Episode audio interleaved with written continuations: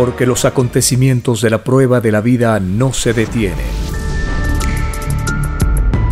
Porque todo tiene un principio, un desarrollo y un fin.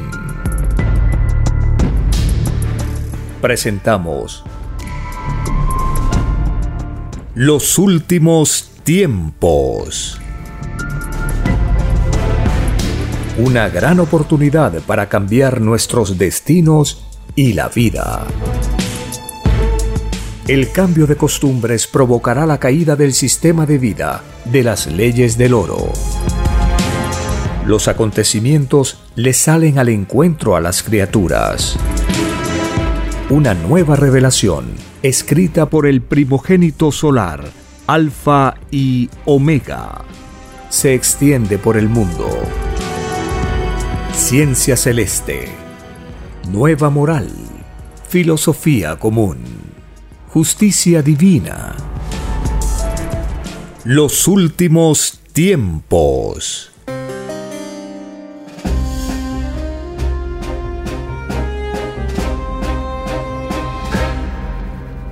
Agradeciendo al divino creador del universo expansivo pensante, el único universo creado por el Padre Eterno, donde se encuentran todos los que las mentes de las criaturas del infinito universo puedan imaginar. Gracias a la Divina Madre Solar Omega, quien con su infinito poder y sabiduría revela por medio de doctrinas vivientes la justicia universal del Divino Creador. Gracias al primogénito solar Cristo, el Divino Jesús de Nazaret en retorno, Él se encuentra en la tierra nuevamente para continuar con su divina obra el divino juicio anunciado a todas las razas, a todas las tribus, a todas las naciones desde hace miles de años. Y esto es una realidad. Gracias a la Santísima Trinidad Solar, el conocimiento divino, que nos hace avanzar de época en época, y sus doctrinas duran miles y miles de años. Estamos en el inicio de la tercera doctrina planetaria, una doctrina anunciada en las Escrituras como el gran consolador. Por el conocimiento, el Padre Eterno nos consuela, nos da esperanzas, que tenemos toda una eternidad para llegar a ser perfectos. Esto es, reparar todos los errores, todas las violaciones que cada cual va cometiendo en sus incontables reencarnaciones por el universo material y espiritual, llegado a un punto donde todos los seres se sienten libres de sus errores. El Padre Eterno da una añadidura, limpia al ser de esos errores y es como que nunca los hubiera cometido en su gran eternidad galáctica. Todo fue una gran experiencia que demoró una cantidad de tiempo que no podemos calcular. Pero mientras estamos en un presente como esta prueba de la vida, debemos siempre buscar al divino creador. La forma de hacerlo es por la lectura de sus escrituras. Por el intelecto, por el conocimiento, comprendemos cómo actúa el Padre Eterno en su creación. ¿Y cómo nos concede la vida?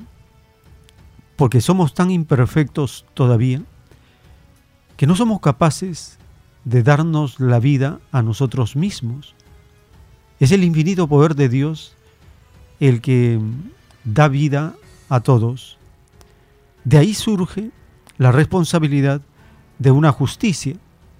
La causa del juicio final es la vida que hemos pedido, porque pedir una vida, un destino, implica una gran responsabilidad con un ejército inmenso de criaturas pequeñísimas como las células, las moléculas, los poros, las virtudes, los divinos querubines. El espíritu es responsable de cómo su libre albedrío elige para bien o para mal, la luz o las tinieblas, y es merecedor de lo que va a recibir según sus obras. Esta justicia del Divino Padre Eterno, anunciada en las Escrituras, es la vara o medida más perfecta, más justa, a tal punto que nadie en el universo puede increparle al Divino Creador la más microscópica injusticia, porque cada cual recibe lo que se merece. Y esto a la luz de los soles, a la luz universal, donde nada se oculta. La doctrina del Cordero de Dios llega en un momento donde las tinieblas en este planeta han llegado al extremo total de todo, extremo de desobediencia y a la vez también nacen espíritus de la luz que se baten contra las tinieblas y la derrotan por orden de Dios, por voluntad de Cristo, tal como en el Apocalipsis se ha mencionado, que el Cordero vencerá a la bestia, porque el Cordero es el Rey de Reyes y Señor de Señores, y junto a él todo un ejército de niños y de criaturas inocentes que darán punto final a esta prueba de la vida y al inicio de la era esperada por siglos y siglos, conocida como la era del milenio de paz.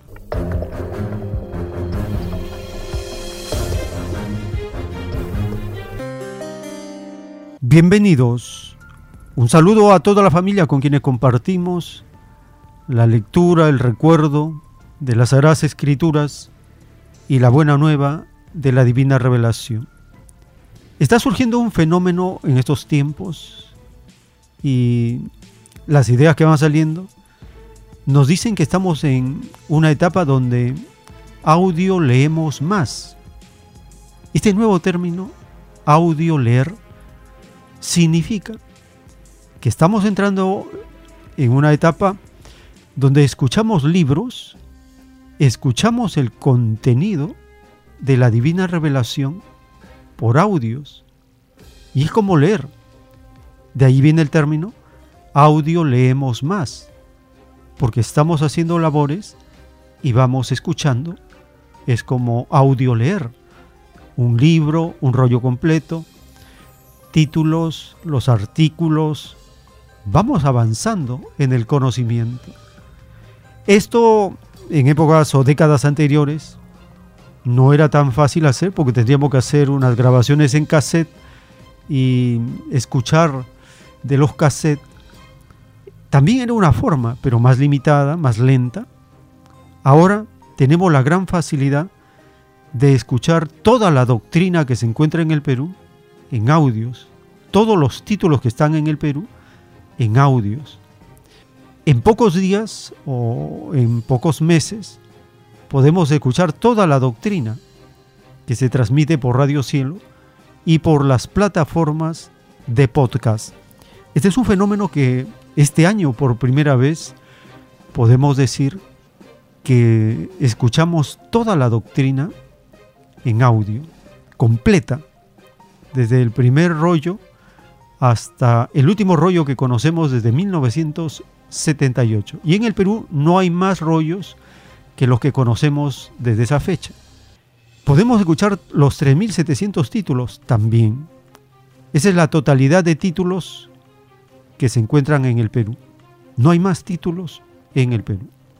Estamos, por lo tanto, en la etapa donde las escrituras dicen todo está consumado, está materializado, está hecho para vivirlo, para transformarnos y cambiar nuestra forma de pensar, las costumbres, los hábitos, las acciones, todo.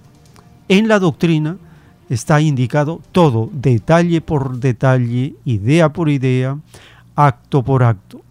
Y esto, cuando escuchamos al autor de la doctrina del Cordero de Dios, él nos va anunciando y explicando la divina revelación. Por ejemplo, él nos dice del símbolo universal, la bandera del milenio de paz, los colores, lo que significa. Escuchemos esta profecía que está en desarrollo, porque muchos hogares en el planeta Tierra van izando ya la bandera del milenio de paz. Escuchemos al autor anunciarnos de este símbolo.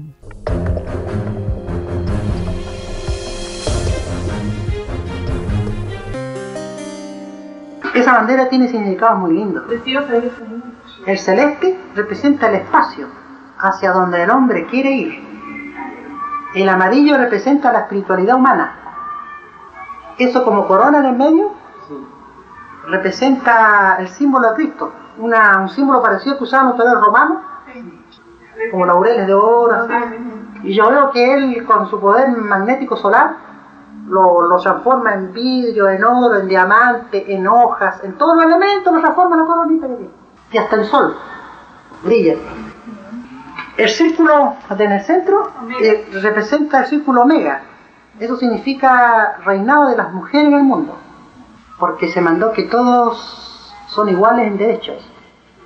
El mando del mundo debe haber sido en forma igualitaria entre hombres y mujeres. ninguno menos ni más. Ni más. Los últimos tiempos.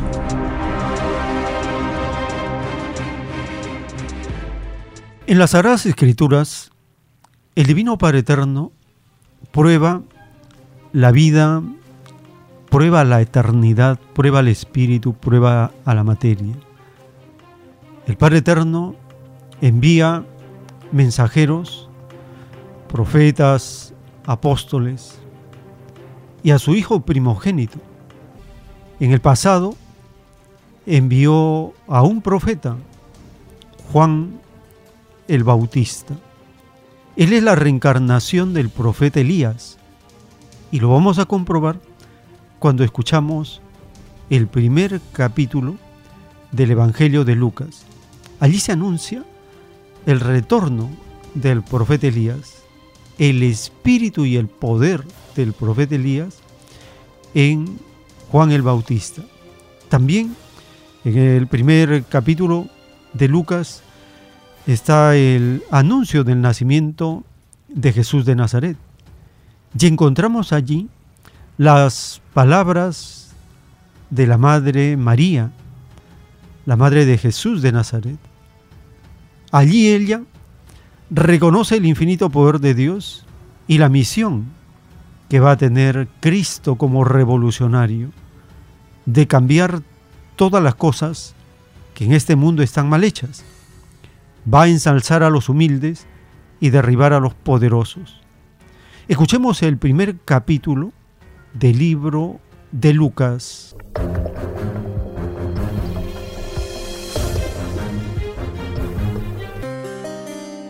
El Evangelio según Lucas, capítulo 1 Muchas personas han intentado escribir un relato de los hechos que se han cumplido entre nosotros. Se valieron de los informes que circulan entre nosotros, dados por testigos oculares, los primeros discípulos.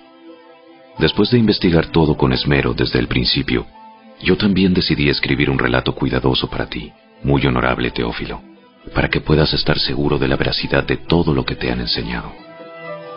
Cuando Herodes era rey en Judea, hubo un sacerdote judío llamado Zacarías, era miembro del grupo sacerdotal de Abías, y su esposa, Elizabeth, también pertenecía a la familia sacerdotal de Aarón.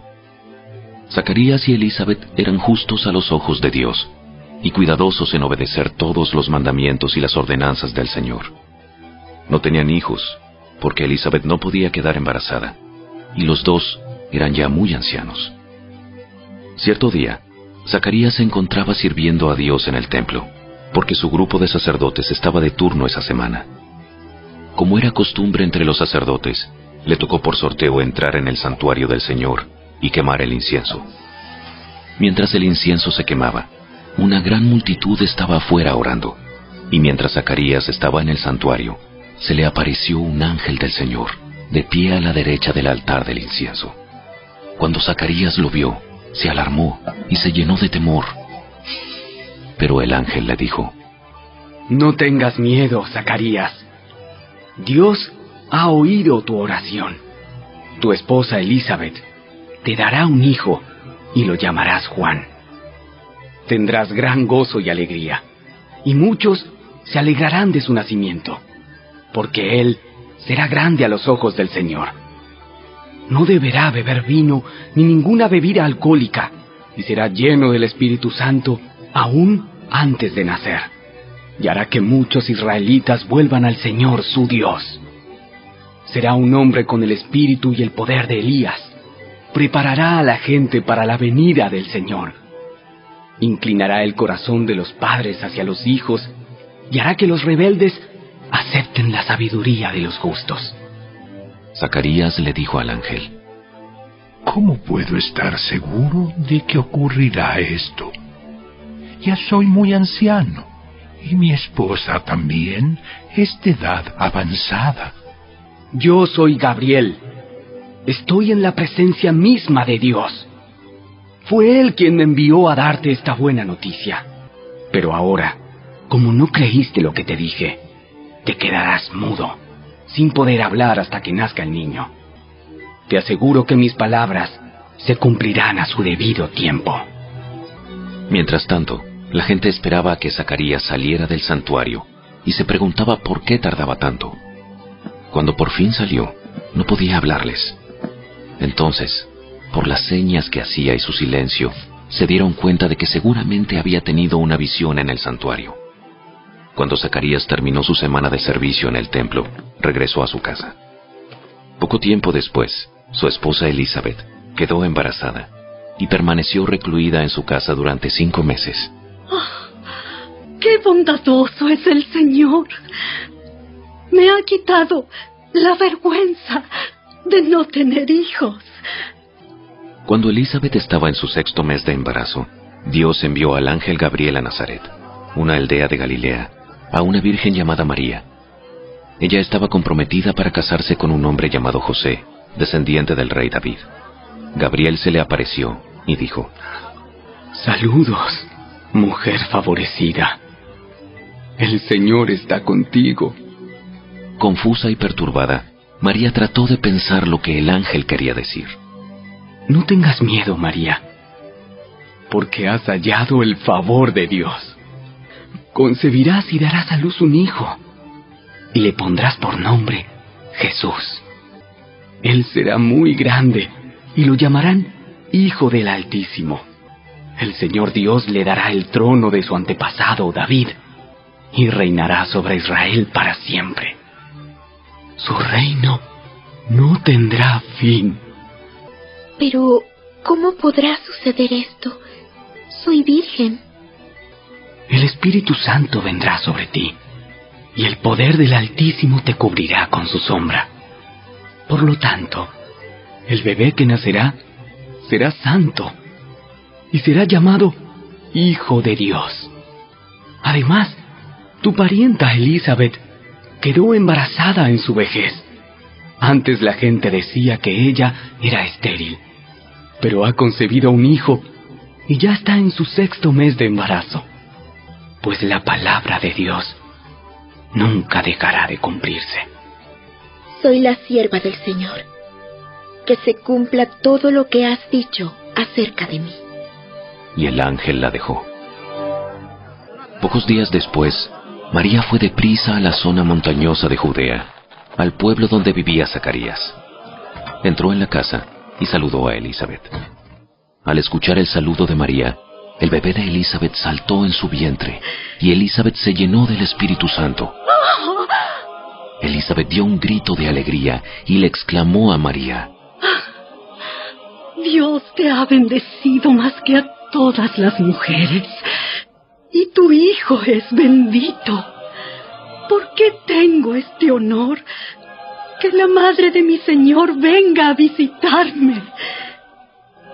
Cuando escuché tu saludo, el bebé saltó de alegría en mi vientre. Eres bendita, porque creíste que el Señor haría lo que te dijo. María respondió, Oh, cuánto alaba mi alma al Señor. Cuánto mi espíritu se alegra en Dios mi Salvador. pues se fijó en su humilde sierva. Y de ahora en adelante, todas las generaciones me llamarán bendita, pues el poderoso es santo y ha hecho grandes cosas por mí. Él muestra misericordia de generación en generación a todos los que le temen. Su brazo poderoso ha hecho cosas tremendas. Dispersó a los orgullosos y a los altaneros. A príncipes derrocó de sus tronos y exaltó a los humildes. Al hambriento llenó de cosas buenas y a los ricos despidió con las manos vacías. Ayudó a su siervo Israel y no se olvidó de ser misericordioso, pues lo prometió a nuestros antepasados, a Abraham y a sus descendientes para siempre. Y María se quedó con Elizabeth unos tres meses y luego regresó a su casa. Cuando se cumplió el tiempo para que naciera el bebé, Elizabeth dio a luz un hijo varón. Todos sus vecinos y parientes se alegraron al enterarse de que el Señor había sido tan misericordioso con ella. Cuando el bebé cumplió ocho días, todos se reunieron para la ceremonia de circuncisión. Querían ponerle por nombre Zacarías, como su padre. Pero Elizabeth dijo, No, su nombre es Juan. ¿Cómo? ¿Cómo? No hay nadie en tu familia con ese nombre. Entonces, le preguntaron por gestos al padre cómo quería que se llamara. Zacarías pidió con señas que le dieran una tablilla para escribir, y para sorpresa de todos, escribió, Su nombre es Juan. Al instante Zacarías pudo hablar de nuevo y comenzó a alabar a Dios. Todo el vecindario se llenó de temor reverente, y la noticia de lo que había sucedido corrió por todas las colinas de Judea. Los que la oían meditaban sobre los acontecimientos y se preguntaban, ¿qué llegará a ser este niño? pues la mano del Señor estaba sobre él de una manera especial.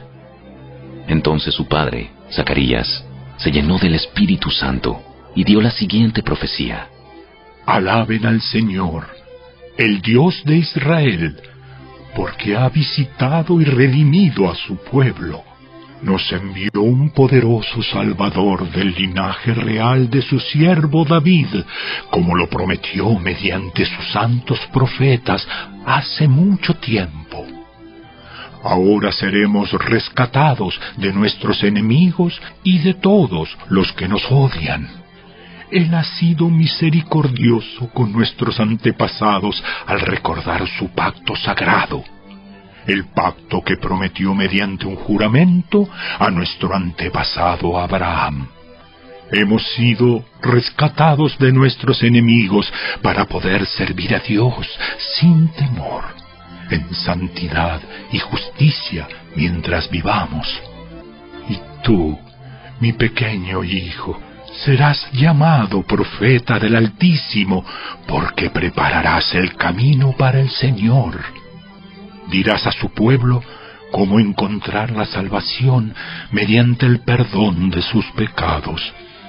Gracias a la tierna misericordia de Dios, la luz matinal del cielo está a punto de brillar entre nosotros para dar luz a los que están en oscuridad y en sombra de muerte y para guiarnos al camino de la paz.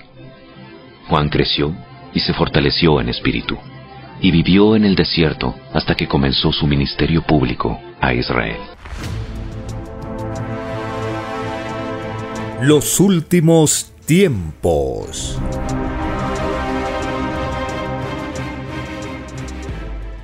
En el plano celeste del ángulo recto de 90 grados hay un dibujo y el Padre Eterno lo explica este dibujo celeste enseña infinitas leyes de cómo nació la Tierra en los lejanos soles Alfa y Omega. Estos soles pertenecen a la galaxia Trino, una galaxia casi desconocida entre las infinitas que existen en el infinito, cuyo número es como el número de granos de arena que contiene un desierto. La galaxia Trino existe de infinitas eternidades de antes que la Tierra. El número de planetas de esta galaxia microscópica es igualmente como el número de granos de arenas que contiene un desierto. Y aún las galaxias siguen expandiéndose. Es la herencia que todos poseen. Cada criatura, al generar ideas en cada instante de su existencia, lo que hace es perpetuar su propia galaxia, su propia naturaleza, porque cada uno se hace su propio cielo, escrito por el primogénito solar Alfa y Omega.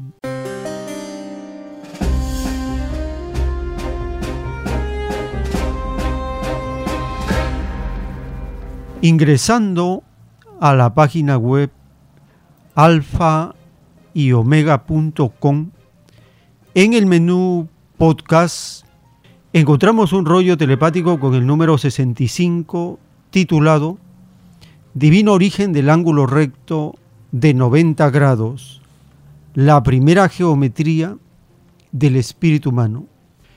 En la primera parte de este rollo telepático el Padre Eterno nos dice del recorrido geométrico que ha hecho la chispita que es este planeta Tierra. Nos habla de los querubines y que todo cuanto existe ha sido punto, ángulo y círculo. Escuchemos la primera parte de este rollo telepático.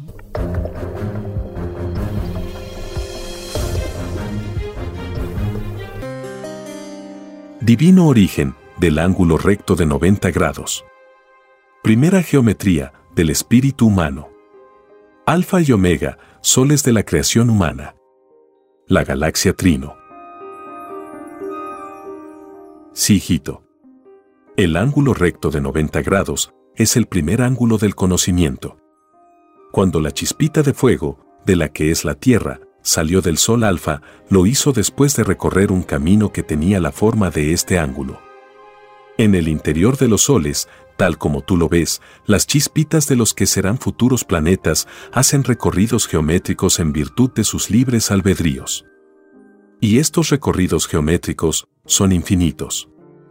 Su número es como las arenas que contiene un desierto. Y como lo ves, aún los soles alfa y omega siguen creando siguen lanzando chispitas solares. Siguen poblando el universo de futuros planetas de la carne. Y lo harán por toda eternidad. En el reino de los cielos está el tiempo celeste, en que un segundo de tiempo celeste corresponde a un siglo terrestre. Por lo tanto, vuestra Tierra representa un instante en el macrocosmo. El ángulo recto de 90 grados nació a la vez de un puntito el lugar microscópico donde surgió la chispita. Un lugar de parto celestial en la madre solar. En todo solo ocurren hechos como los que ocurren en la Tierra. Porque lo de arriba es igual a lo de abajo. Y es así que muchedumbres de criaturas solares celebran como en un inmenso carnaval el nacimiento de cada mundo. Estas criaturas son los divinos querubines, padres y madres solares que entrando en microscópicas dimensiones, penetran en lo colosal. Así es la Trinidad en la Trinidad. Así es el todo sobre el todo. El comunismo viviente está en vuestro punto de origen. Y está en espíritus y moléculas. Y lo estará por siempre jamás. Esta revelación significa que el egoísmo humano es pasajero. Es una filosofía probada por un instante en la eternidad humana es por eso que fue escrito, la tierra pasará. Mas, mis palabras no pasarán. Quiere decir la tierra y su materialismo explotador. No corresponde a la destrucción del planeta. Porque el Padre no destruye su obra. El ángulo recto de 90 grados es una trinidad geométrica. Porque nadie es desheredado. La Trinidad solar del Padre Jehová está en todas partes está en la materia y el espíritu. Todos los espíritus del materialismo explotador son trinidades de las tinieblas. Porque de todo hay en el rebaño del Señor.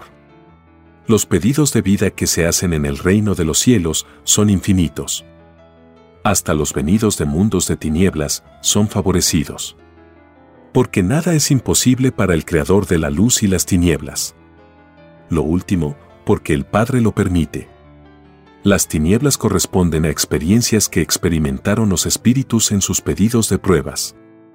Toda prueba es todo un infinito universal. Porque el universo viviente del Padre no tiene límite. Existe el universo de los errores. Y eso es tiniebla. Hay infinitas clases de tinieblas. Como infinitas clases de luz. O infinitas clases de virtudes. Basta pensarlo y existe. El ángulo recto de 90 grados es una ley de toda creación. Vosotros y vuestros microbios poseen su herencia. Y todos los elementos de la naturaleza. Nada existe sin que no haya sido punto, ángulo y círculo. He aquí la divina Trinidad en triceptación infinita. Trinidad significa trabajo en la espiritualidad. Y triceptar un ángulo recto de nonagésimo en la Trinidad no tiene fin. He aquí la suprema revelación que estremecerá al mundo. Toda la ciencia del Cordero de Dios nace de la eterna triceptación de este ángulo, que aún sigue creando nuevos mundos y nuevas ciencias, variando la cualidad y la calidad de infinitos ángulos, lo que da por resultado infinitas ciencias en infinitos y diferentes pensares. Al nacer de nuevo, cada espíritu varía su ángulo recto de 90 grados porque su sal de vida o conocimiento adquirido ha variado. La sucesión eterna de existencias trae consigo sucesión eterna de ángulos. Y cada espíritu va ganándose su propia jerarquía espiritual. La jerarquía espiritual representa el poder creador de cada uno en el universo. Todo poder es herencia del Padre. Y todo hijo aspira a una clase de poder. Y existe una variedad infinita de poderes cualidad y calidad. Hubo un poder en la tierra que fue arrancado por el Padre Jehová. Un poder de una cualidad y calidad que correspondía a otra galaxia. Este poder fue conocido por el mundo como la era faraónica. Que fue, y es aún, el mismo Satanás de la tierra. Porque estos demonios crearon la adoración a la materia. Empezando por el oro. De esta estirpe de las tinieblas nació el capitalismo, cuyos espíritus datan de esta época. Porque todo espíritu nace de nuevo. Pide nueva existencia. Y muchas veces lleva su inclinación espiritual a otras épocas de la tierra. La herencia se transmite. Escrito por el primogénito solar, Alfa y Omega.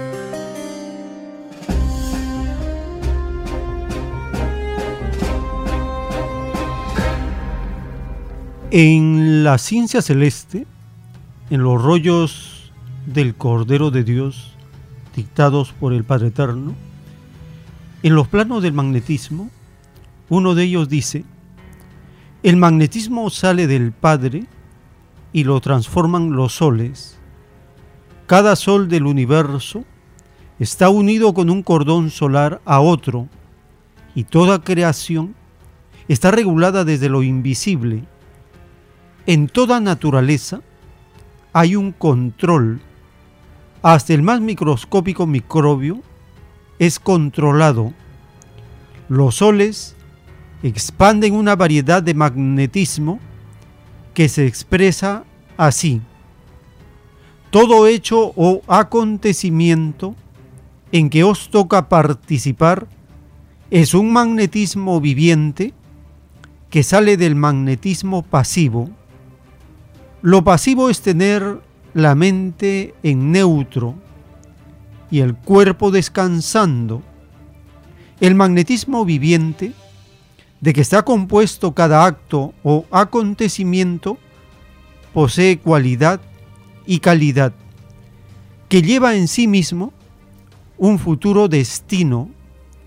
En cada microscópico instante os estáis creando una nueva cualidad y calidad del futuro magnetismo que tendrá vuestro futuro cuerpo de carne, escrito por el primogénito solar, Alfa y Omega.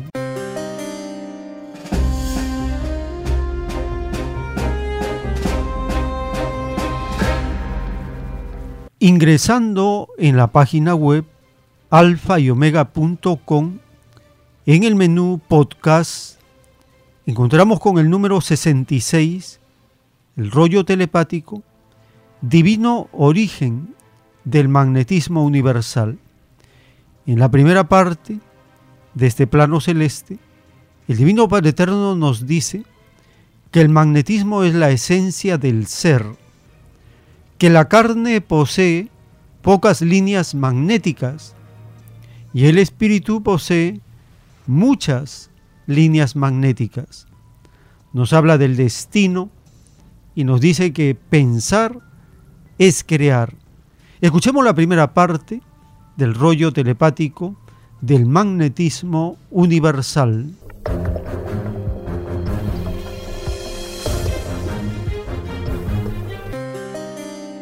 Divino origen del magnetismo. Magnetismo solar. Magnetismo espiritual.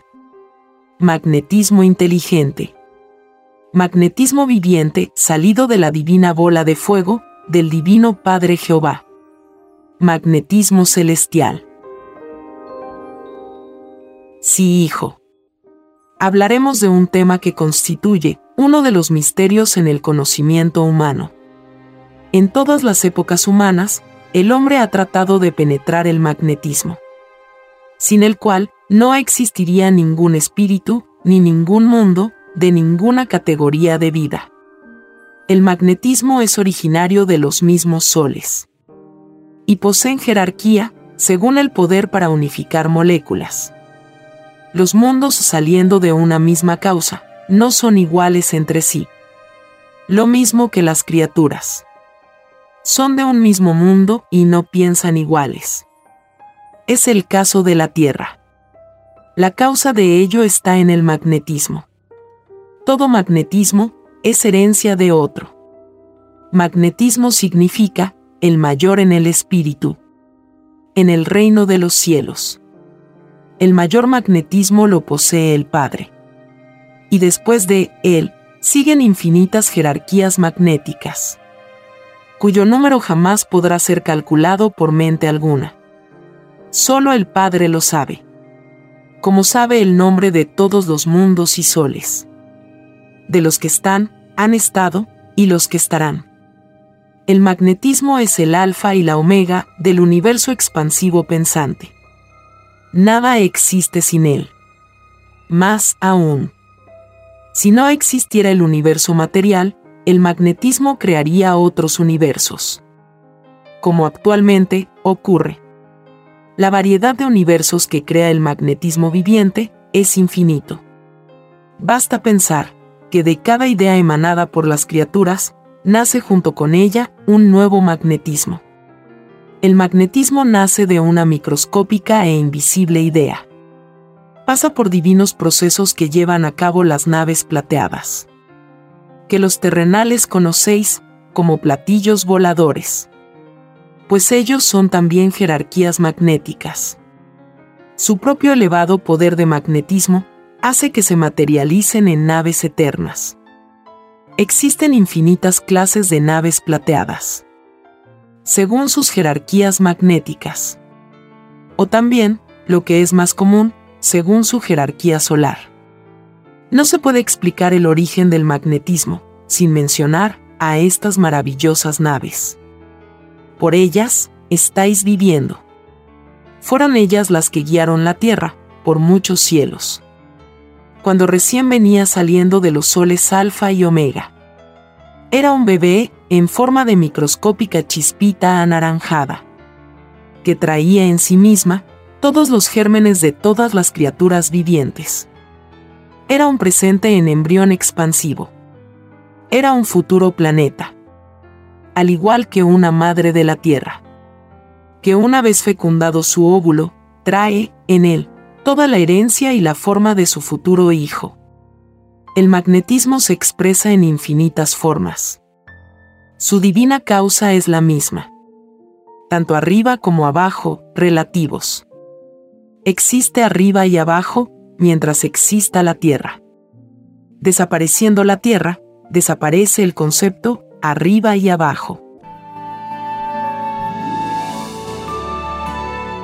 Escrito por el primogénito solar, Alfa y Omega.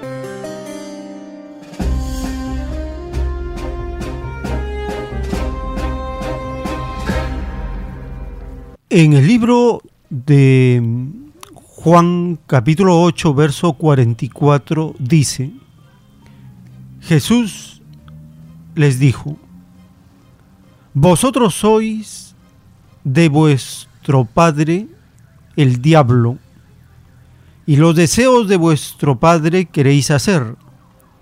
Él ha sido homicida desde el principio, y no ha permanecido en la verdad porque no hay verdad en él. Cuando habla, mentira, de suyo habla, porque es mentiroso y padre de mentira. Libro de Juan, capítulo 8, verso 44. Y en el libro Lo que vendrá, en el título 2455, dictado por el Padre Eterno, dice, en la prueba de la vida, muchos creyeron en los rumores.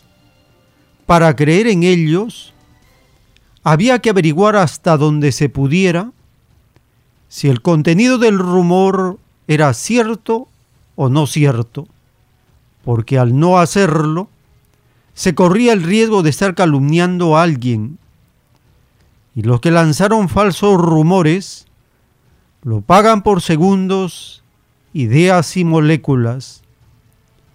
A estos falsos se les verá en la televisión solar y para ellos no habrá misericordia, porque ellos no la tuvieron para el mundo.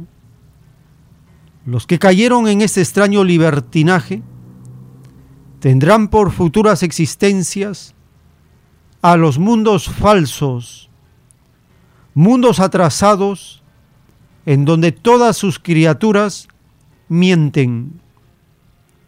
Los creadores de rumores falsos se crearon ellos mismos un tremendo atraso en sus respectivas evoluciones escrito por el primogénito solar, Alfa y Omega.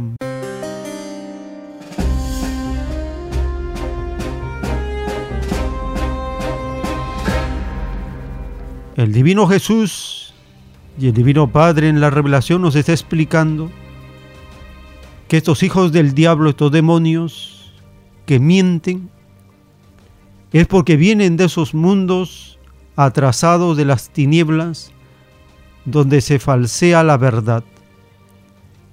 Y por lo tanto, no pueden decir verdad, solo hablan mentira.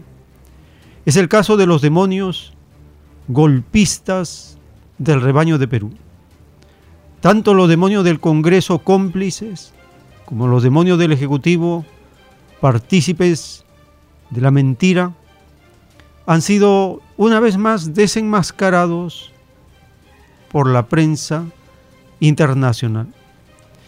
En una reciente entrevista, el locutor de Radio Exitosa, Lucar, entrevista a un periodista chileno y él desmintió la noticia falsa de la usurpadora del rebaño de Perú, diciendo que había tenido una reunión con el anticristo el demonio Biden, el asesino, el criminal de guerra de Estados Unidos.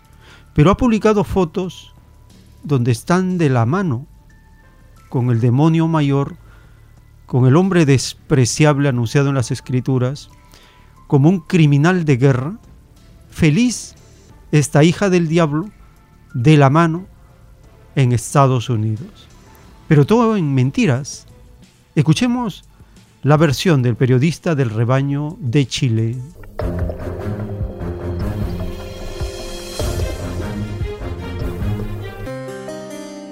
La información que tengo, y quiero ser muy responsable, porque a mí me ha causado, y, perdón que lo, lo, ponga de esta forma, Nicolás, pero a mí me ha causado incluso un poco de risa, lo he podido compartir con mis colegas acá, ver los tweets de la presidencia del Perú. Acabamos de ver ahora publicado el tweet donde ella dice, la presidenta del Perú, que se reunió, que, que, la recibió, esa es la palabra que ocupe, me recibió la secretaria del Tesoro norteamericano y la verdad es que si uno ve la foto, ve las mesas de la cumbre detrás, o sea, se acercaron a sacarse una foto, le tiene que haber dicho, no sé, señora secretaria, soy la presidenta de Perú, saquémonos una foto y, y la publico, pero eso no son reuniones bilaterales. En estricto rigor, en, esta, en estas 48 horas de actividades han habido dos reuniones bilaterales oficiales, la del presidente Luis Abinader de la República Dominicana ayer al mediodía y la del presidente Gabriel Boric de Chile ayer a las 4 de la tarde. Ambas duraron más de una hora y 25 minutos.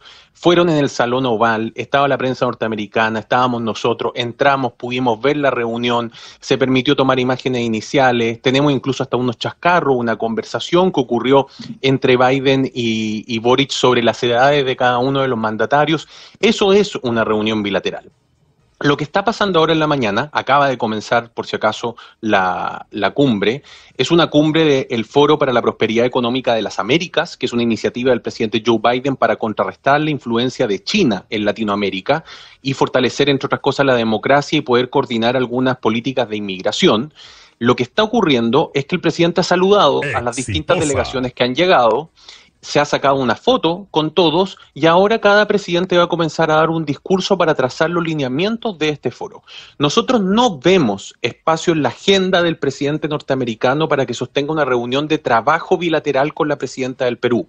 Si ocurre va a ser algo unos 5 o 10 minutos, se saludarán, dirán algunas cosas, hablarán, pero eso no es una reunión bilateral, no hay trabajo ahí, no hay equipos detrás. Y termina el foro y Joe Biden se va de Washington, se va a Maine, donde ocurrió la masacre la semana pasada. Es decir, él sale de la ciudad, ni siquiera uno puede decir, no, esto va a ocurrir durante la tarde, se, se arregló a última hora. Joe Biden se va al aeropuerto terminando la cumbre, para que lo pongamos en, en, en proporción, y se va de Washington, D.C. Tiene un viaje que está programado es imposible que se reúna con la presidenta peruana. Por eso yo insisto, si llegase a ocurrir algún tipo de encuentro, va a ser un encuentro de características informales en el marco de una cumbre y no va a durar muchos minutos porque Joe Biden no tiene el tiempo para dedicarle una, una hora y media al Perú y poder conversar temas de agenda bilateral entre ambos países.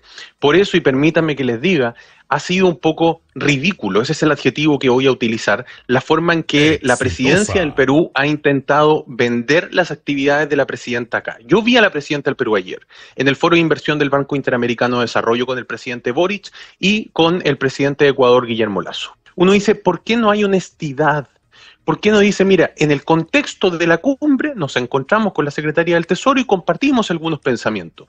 En el contexto de la cumbre he saludado al presidente de Estados Unidos, Joe Biden, y hemos acordado que en el futuro sostendremos visitas bilaterales en nuestros países para trabajar. Claro.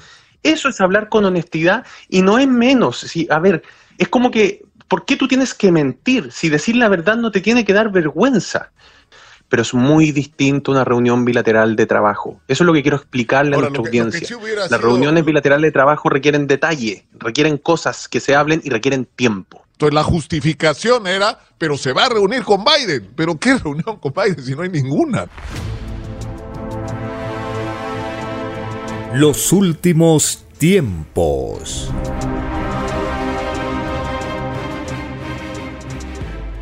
Les Recordamos las actividades culturales en Vegetalia todos los sábados desde las 5 y 30 de la tarde, los estudios de las Sagradas Escrituras y la Divina Revelación. En el distrito de Lince, en Avenida César Canevaro, 469, en el restaurante vegetariano Fuente Natural, puede acercarse de lunes a sábado a partir del mediodía para solicitar los folletos y compartir y dar el aviso colectivo y los domingos en Caraballillo, desde las 10 de la mañana hasta las 2 de la tarde, en la calle 3, número 199. Esto está a la altura del kilómetro 8.5 de la Tupac Amaru. Bajar en la escalera de Caraballillo y en la zapatería Jeremías se ha adecuado un local para la exhibición de los rollos, las copias de los rollos y compartir materiales los domingos de 10 a 2 de la tarde en Caraballillo. Muy bien, llegamos a un espacio para compartir sus opiniones, sus puntos de vista, sus aportes. Teléfonos en cabina 471-1898, 681-1152. Tenemos una comunicación. Aló, su nombre. ¿De dónde se comunica? Eh, Francisco León de San Martín de Porres, hermano Joel. Adelante, hermano, le escuchamos. Sí, este, respecto a la señora Dina, eh, creo que la foto que publicó RT, ¿no? los gestos que hacen, tanto ella como Biden, y los comentarios de este periodista chileno, nos reciben de mayores comentarios. Eh, acá en el plano local hay muchos problemas de violencia, inseguridad ciudadana, que son asusados por las fuerzas de la derecha para tener en el miedo y distraído al pueblo peruano. Eh, nos fijamos en delincuentes extranjeros y nacionales que prácticamente al lado de los delincuentes de cuello y corbata son unos mendigos. Se roban miles de millones de soles mientras el pueblo padece hambre, no tiene pensiones, no le vuelven su nadie. Acabo de enterarme, vía una radio de Arequipa, que se ha hecho una licitación para comprar 132 mil panes en lo que resta del año para Palacio de Gobierno. Y entre esos panes es genérico y se incluyen panetones. Dicen, fíjese cómo disponen y, y, de los dineros, de los bienes del pueblo, estos señores, estos eh, mafiosos que prácticamente son los verdaderos eh, explotadores del Perú, que permiten que se lleven ellos y los de las transnacionales nuestras riquezas y el pueblo siempre padeciendo hambre como mendigo y sin derechos. Muy agradecido. Gracias, hermano, por su participación. Tenemos el siguiente contacto. Aló, su nombre, ¿de dónde se comunica? Sí, este, buenos días, hermano Joel. Soy Javier de Villa María del Triunfo. Adelante, hermano, le escuchamos. Sí, eh, la verdad, este, estamos pasando por un periodo crítico y parece que si esto sigue así, estamos rumbo al abismo económico, no social, político, educativo, eh, económico. Y entonces uno se pregunta, acá en los medios de comunicación nos dicen, nos ponen enemigos nos están poniendo como enemigo, por ejemplo, a, como causante de toda esta tragedia a las mafias venezolanas, el tren de Aragua, y entonces eh, como que busca los medios, las medios de la derecha, lo enfocan y como que nosotros deberíamos este, luchar y pelearnos con las mafias venezolanas y sacarlos del país. Claro, eso sí es cierto, pero ¿quién es el que toma las decisiones en el Perú? Eh, la verdad, eh, desde 1993, con esta constitución de 1993, los que toman las decisiones son eh, politiqueros, prácticamente delincuentes que nos gobiernan. Ellos son los que toman decisiones. Por ejemplo, PPK firmó el pacto migratorio por órdenes del gobierno norteamericano. Y eso no fue en vano. Ahí estamos la consecuencia. Las mafias venezolanas, para este por indicación del gobierno norteamericano de la CIA, causen caos y zozobra, cupos, extorsiones. Entonces, eh, en vez de para eh, librarnos de las venezolanas, primero tenemos que librarnos y sacar a estos politiqueros que nos gobiernan. Entonces, es necesario que el pueblo sigamos en nuestra lucha, en nuestra insurgencia, para sacar a la usurpadora Dina Boluarte, a los congresistas antiperuanos y entonces eh, eh, liberar al presidente Castillo de penal del Barbadillo, restablecerlo como presidente y el pueblo en democracia ordenarle a Pedro Castillo que restablezca la constitución de 1979 en, eh, en cumplimiento del artículo 307 de la constitución de 1979. Entonces sí podremos anular esa constitución que tanto daño, la constitución de la dictadura del 93. Entonces allí podremos recuperar mucho de lo robado, podremos recuperar nuestras empresas públicas, le entrarán a la cárcel esas autoridades que gobernaron con esa constitución del 93 y los, les embargaremos todos sus bienes. Y recién en segunda etapa se convoca Asamblea Constituyente y a hacer una nueva constitución redactada por el pueblo, ya no por los politiqueros de cuello y corbata, ni por las transnacionales, ni por el gobierno norteamericano. Gracias, hermano. Gracias, hermano, por su participación. Estamos en este segmento compartiendo sus aportes, sus alcances. Tenemos el siguiente contacto. Aló, su nombre. Sí, de, buenos días, de, hermano. Luis Ramírez, de acá de Gorosiri. Ah, adelante, hermano, lo escuchamos. Hermano, mira, es muy importante, hermano, que usted tiene ahí, bueno, acceso a eso, este, que lo pueda transmitir por radio. ¿Cómo se liberó nuestros hermanos en Cuba, en Vietnam, en Irán? Países soberanos, hermano. Donde ahí, ¿no? Esos se han liberado de estos demonios, de, de, de, mafias que gobiernan, ¿no? Aquí en, Estados Unidos, Estados Unidos que es, eh, cabeza de las mafias, que gobierna todas sus colonias, en ellos estamos nosotros. En ellos ahorita estamos gobernados por estas colonias que dirigen, por este gobierno, por este gobierno este, mafioso de Estados Unidos, que, que, nos, que aquí en aquí en Latinoamérica, especialmente acá en nuestra patria, nos están gobernando.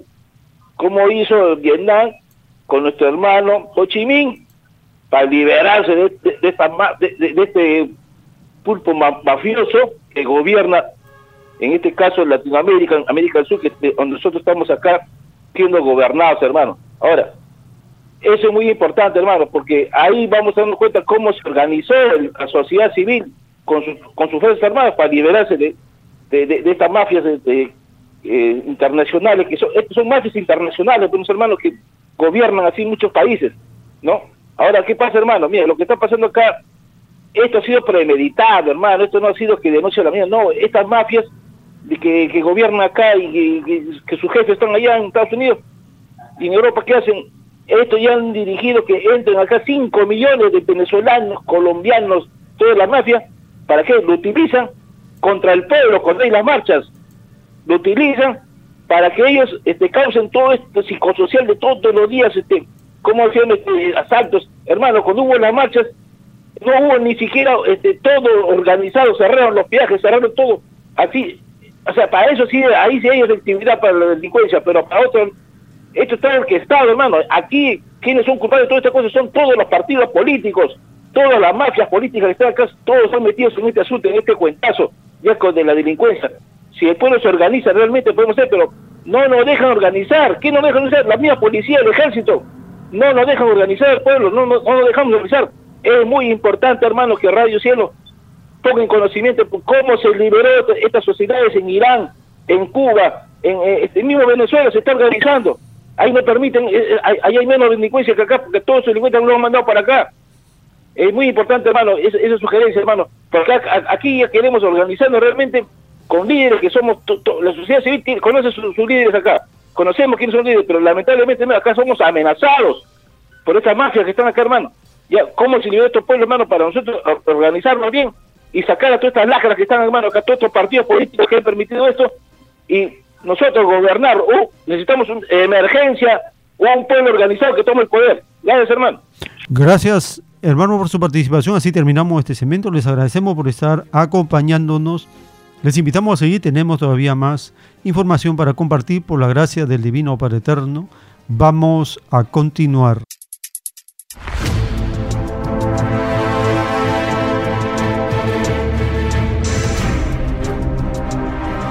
Los últimos tiempos.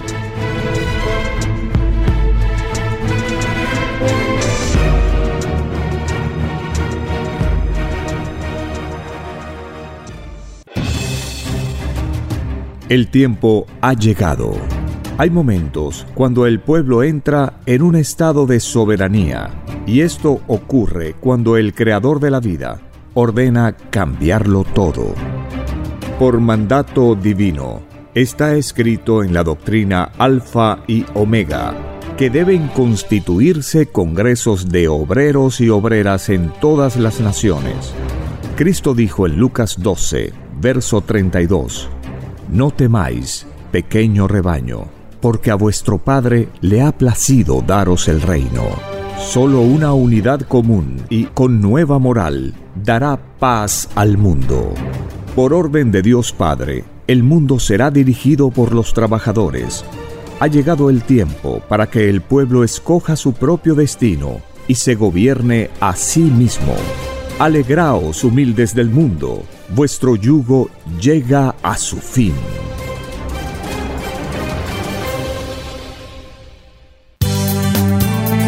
Es Radio Cielo, una nueva era de la radio en el Perú. Programación de avanzada para todos. Es Radio Cielo, el mejor Radio Cielo, sembrando amor y conciencia. Es Radio Cielo. Ahora, tu radio favorita, Cielo, llega a todo el mundo. Visítanos e interactúa con todos tus conductores de la variedad de programas que ofrece tu radio Cielo. Radio Cielo en la red. Ingresa a la www.radiocielo.com.pe y desde tu teléfono móvil, interactúa con nosotros. Radio Cielo, a la vanguardia de la tecnología. Te- tecnología. Ci- Cielo.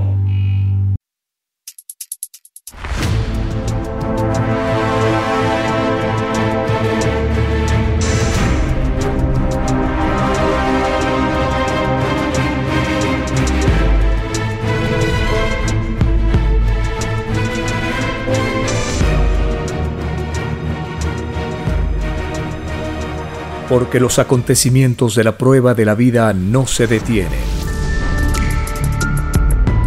Porque todo tiene un principio, un desarrollo y un fin. Estamos compartiendo los últimos tiempos. Una gran oportunidad para cambiar nuestros destinos y la vida. El cambio de costumbres provocará la caída del sistema de vida, de las leyes del oro. Los acontecimientos le salen al encuentro a las criaturas. Una nueva revelación, escrita por el primogénito solar, Alfa y Omega, se extiende por el mundo. Ciencia celeste, nueva moral, filosofía común, justicia divina. Los últimos tiempos.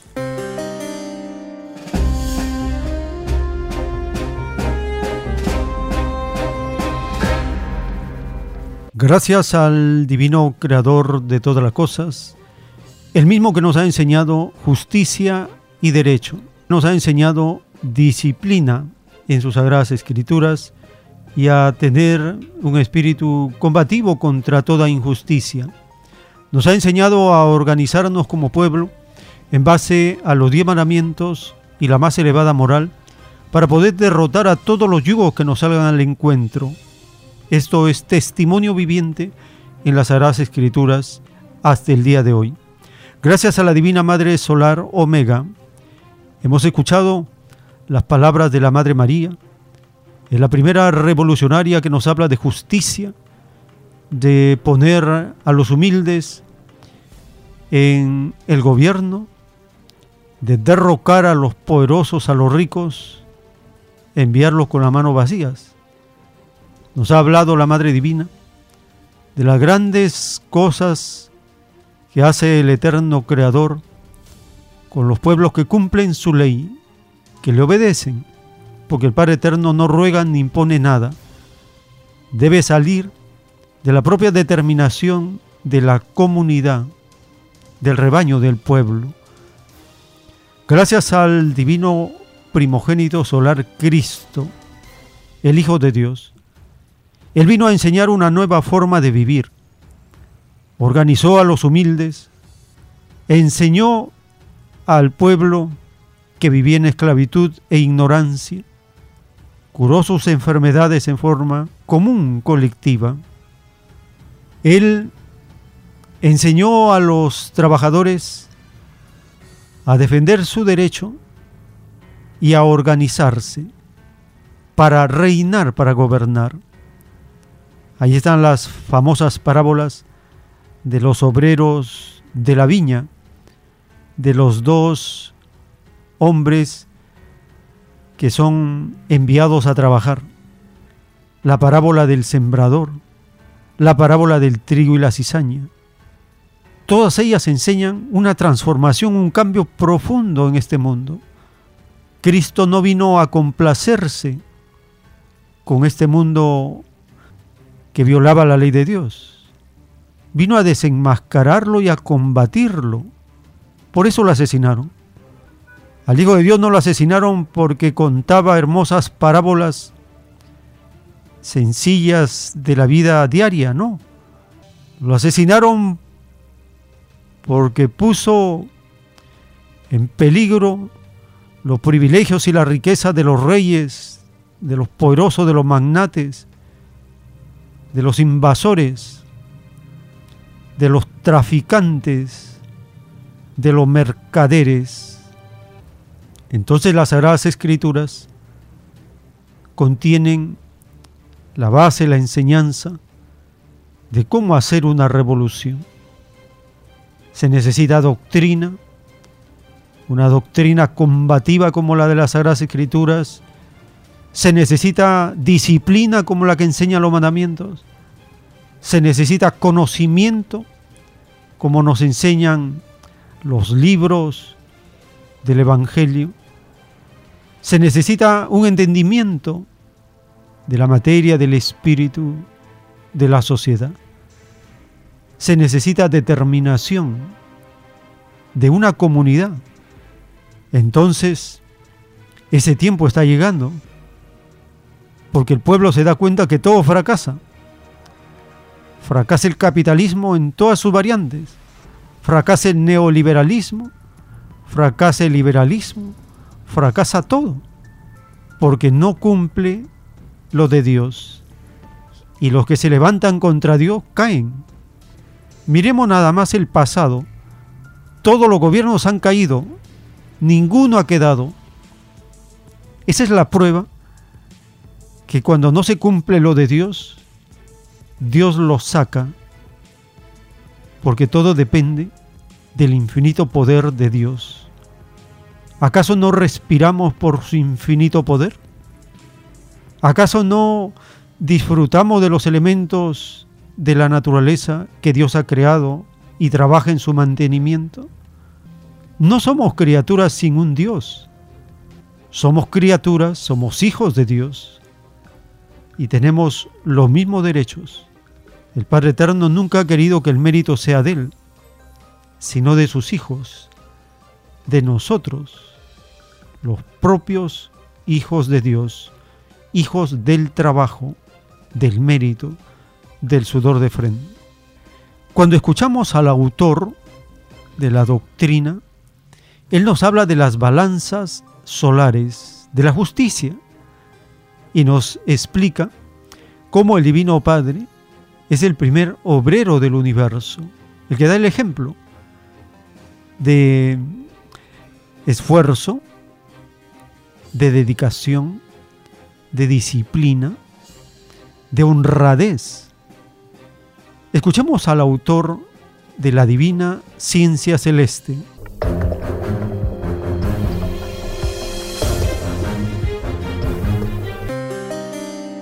Aquí, aquí el Padre muestra dos balanzas.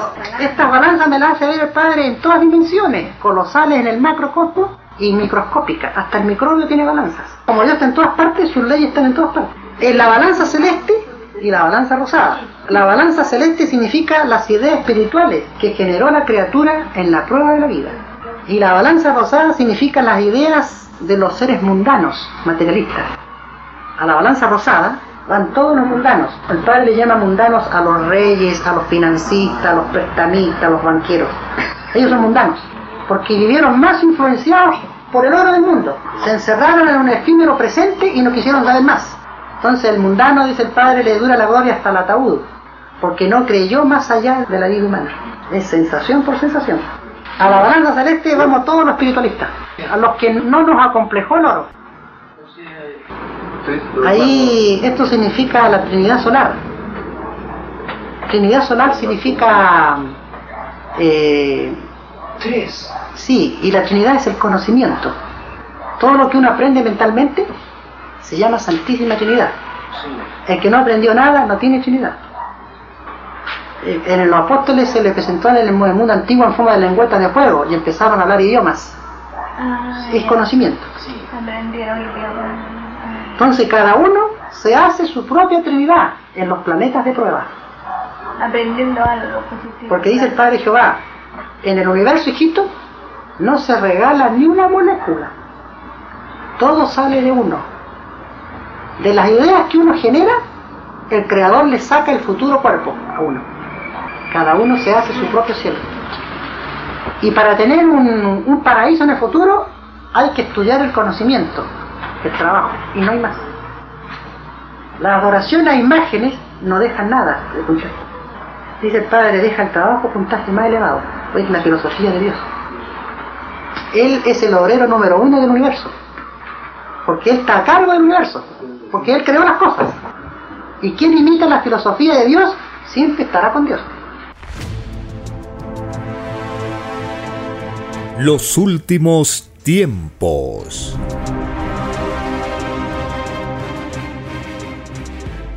En las Sagradas Escrituras se relata el nacimiento de Jesús y cómo unos mensajeros del Padre Eterno, de la jerarquía de los ángeles, le avisan a unos humildes pastores que ha nacido el Salvador del mundo, el Mesías.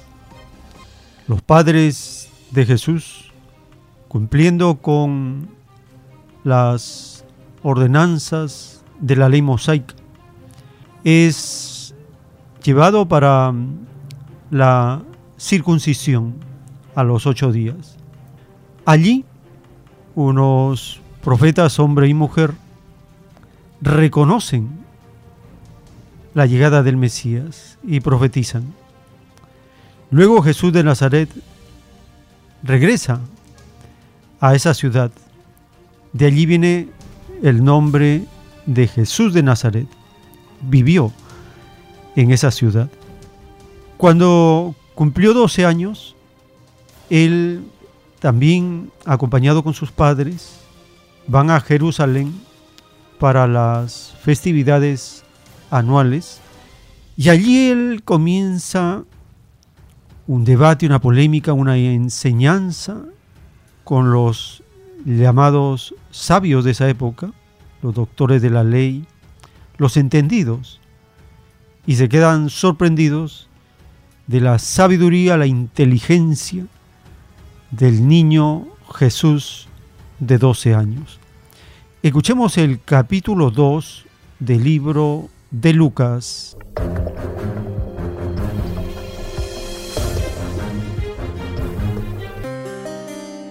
Capítulo 2 En esos días, Augusto, el emperador de Roma, decretó que se hiciera un censo en todo el imperio romano.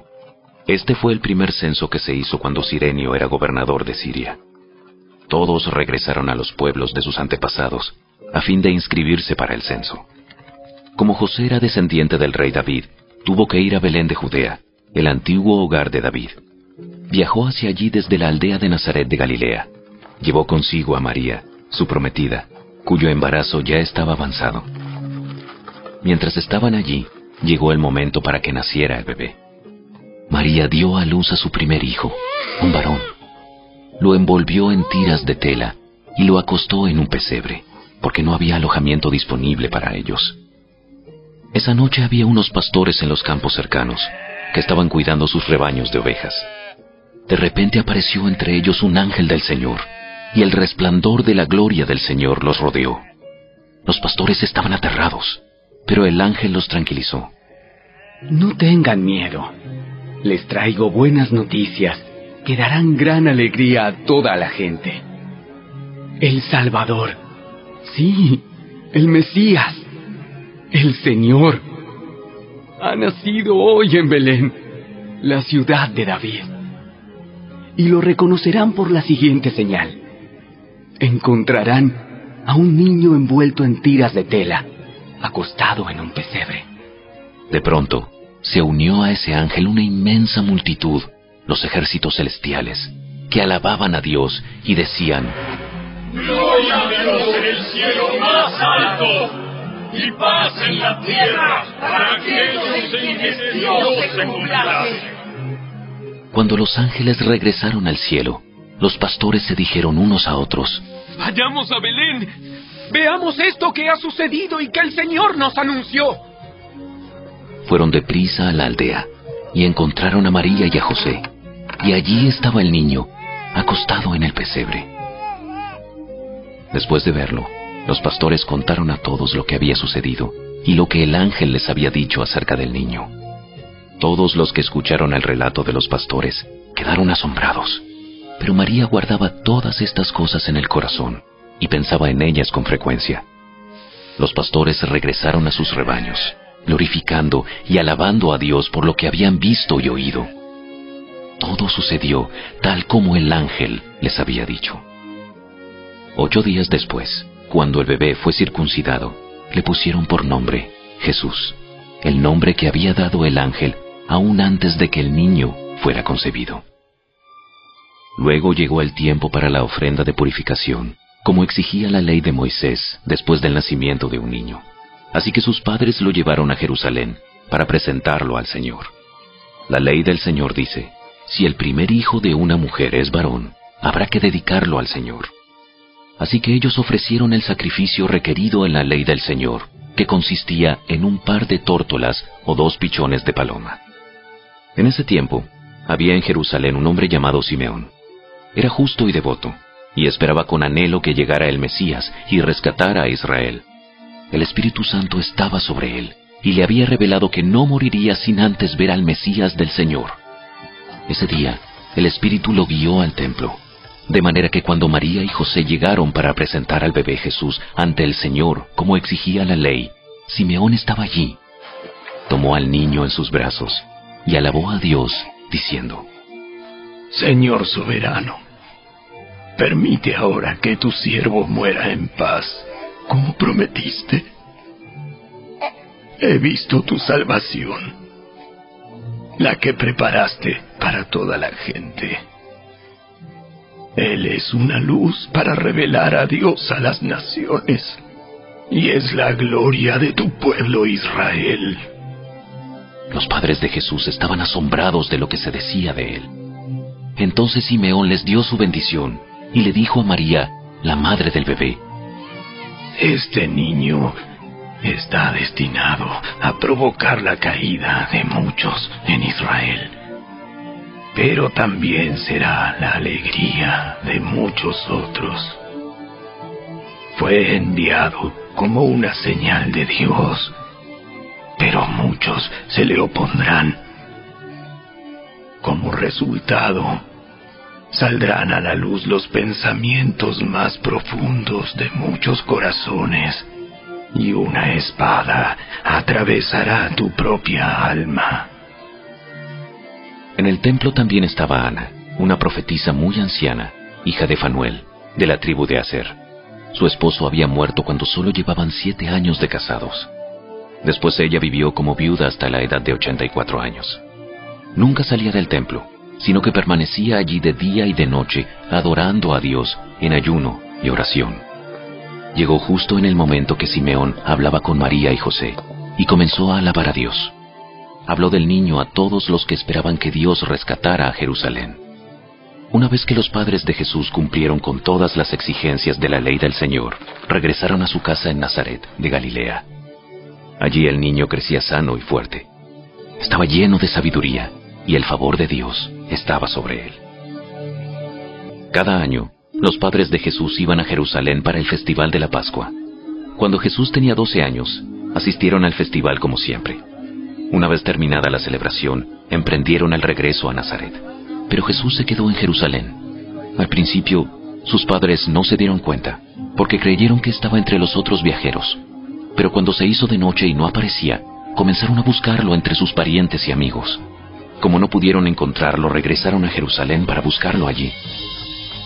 Tres días después, por fin lo encontraron en el templo, sentado entre los maestros religiosos, escuchándolos y haciéndoles preguntas. Todos los que lo oían quedaban asombrados de su entendimiento y de sus respuestas. Sus padres no sabían qué pensar. Hijo, ¿por qué nos has hecho esto? Tu padre y yo hemos estado desesperados buscándote por todas partes. Pero ¿por qué tuvieron que buscarme? ¿No sabían que tengo que estar en la casa de mi padre? Pero ellos no entendieron lo que les quiso decir. Luego regresó con sus padres a Nazaret y vivió en obediencia a ellos. Y su madre guardó todas esas cosas en el corazón. Jesús crecía en sabiduría y en estatura, y en el favor de Dios y de toda la gente. Los últimos tiempos.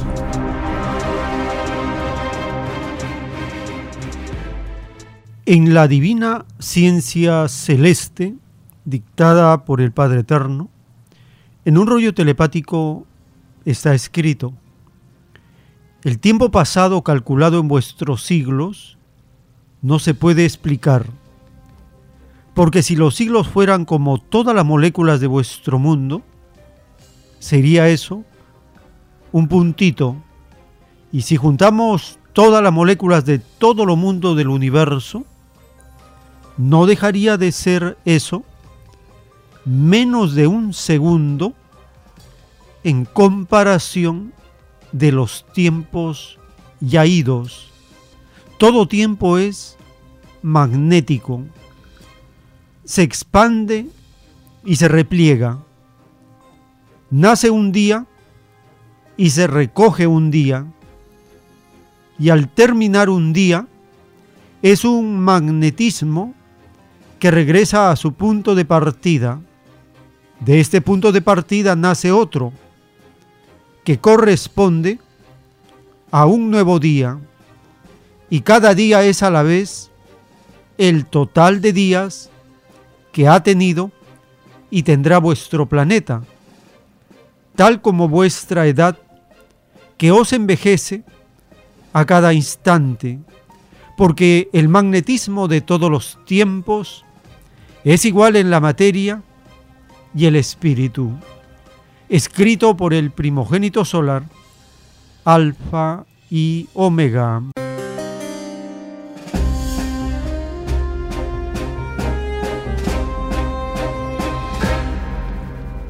Ingresando en la página web alfa y omega.com, en el menú podcast encontramos con el número 67 el rollo telepático titulado El magnetismo viviente del universo expansivo pensante del Padre Jehová.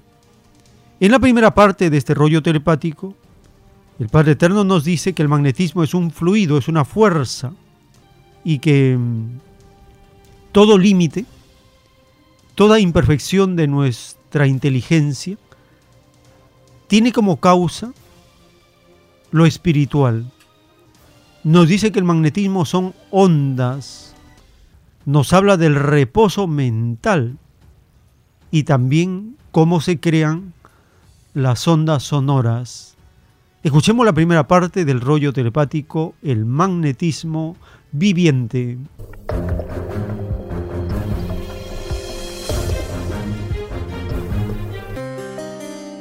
el magnetismo viviente del universo expansivo pensante. del Padre Jehová. Cada línea magnética solar es una alianza con una virtud del espíritu humano.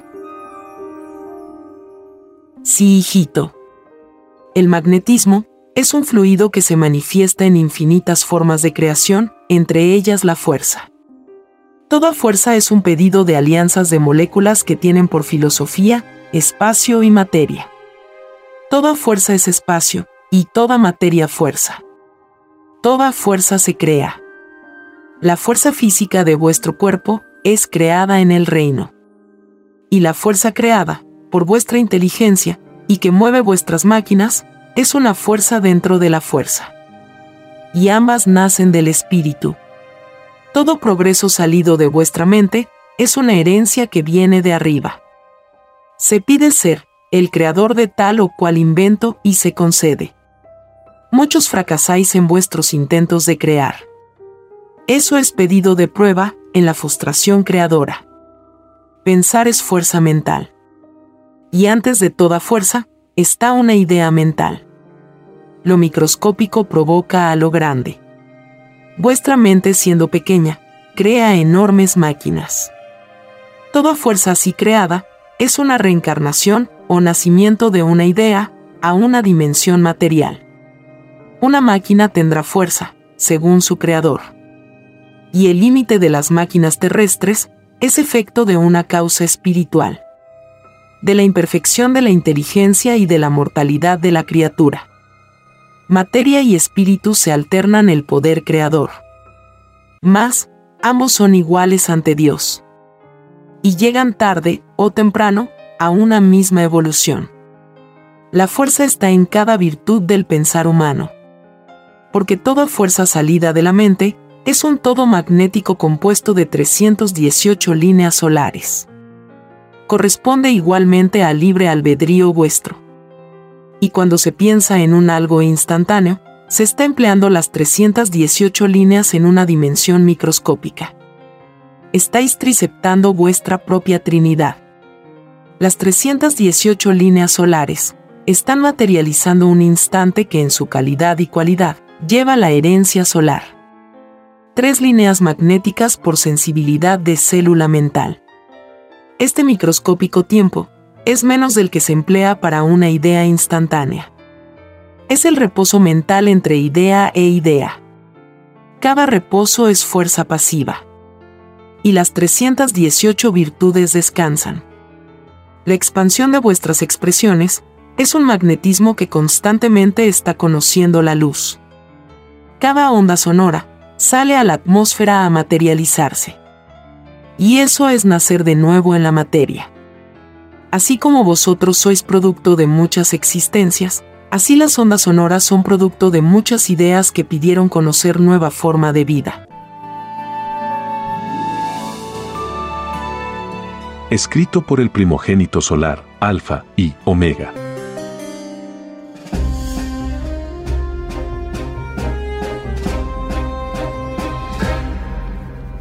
En la escritura telepática, dictada por el Padre Eterno, en un plano celeste dice, el arca de las alianzas es infinita. Todo lo que existe es un arca en sus propias leyes, porque las alianzas del reino de los cielos no tienen límite. Incluye toda la naturaleza y todo el universo conocido y desconocido. Hasta vuestros microscópicos poros de vuestra carne poseen su arca de alianzas, porque nadie es desheredado. El arca de las alianzas posee todo lo que hay y habrá en el universo. Incluye a materia y espíritu. Todos son juzgados por su propia arca, hasta los microbios de vuestro mundo. El conocimiento del arca de las alianzas fue por revelación, como ha sido toda la palabra, salida del libre albedrío del Creador.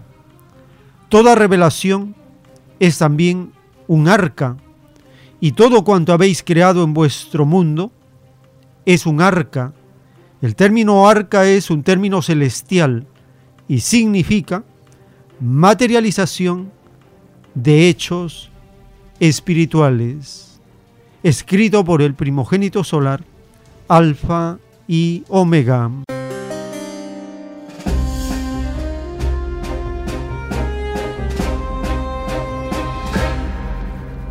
Ingresando en la página web alfa y omega.com, en el menú podcast encontramos con el número 68, el rollo telepático, Divina Arca de las Alianzas y su relación con la filosofía humana.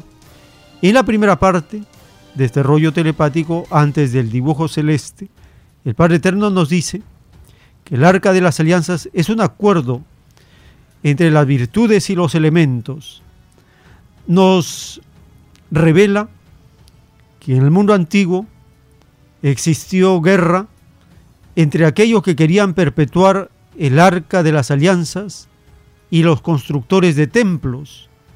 Escuchemos la primera parte para comprender el significado del arca de las alianzas y las guerras del mundo antiguo.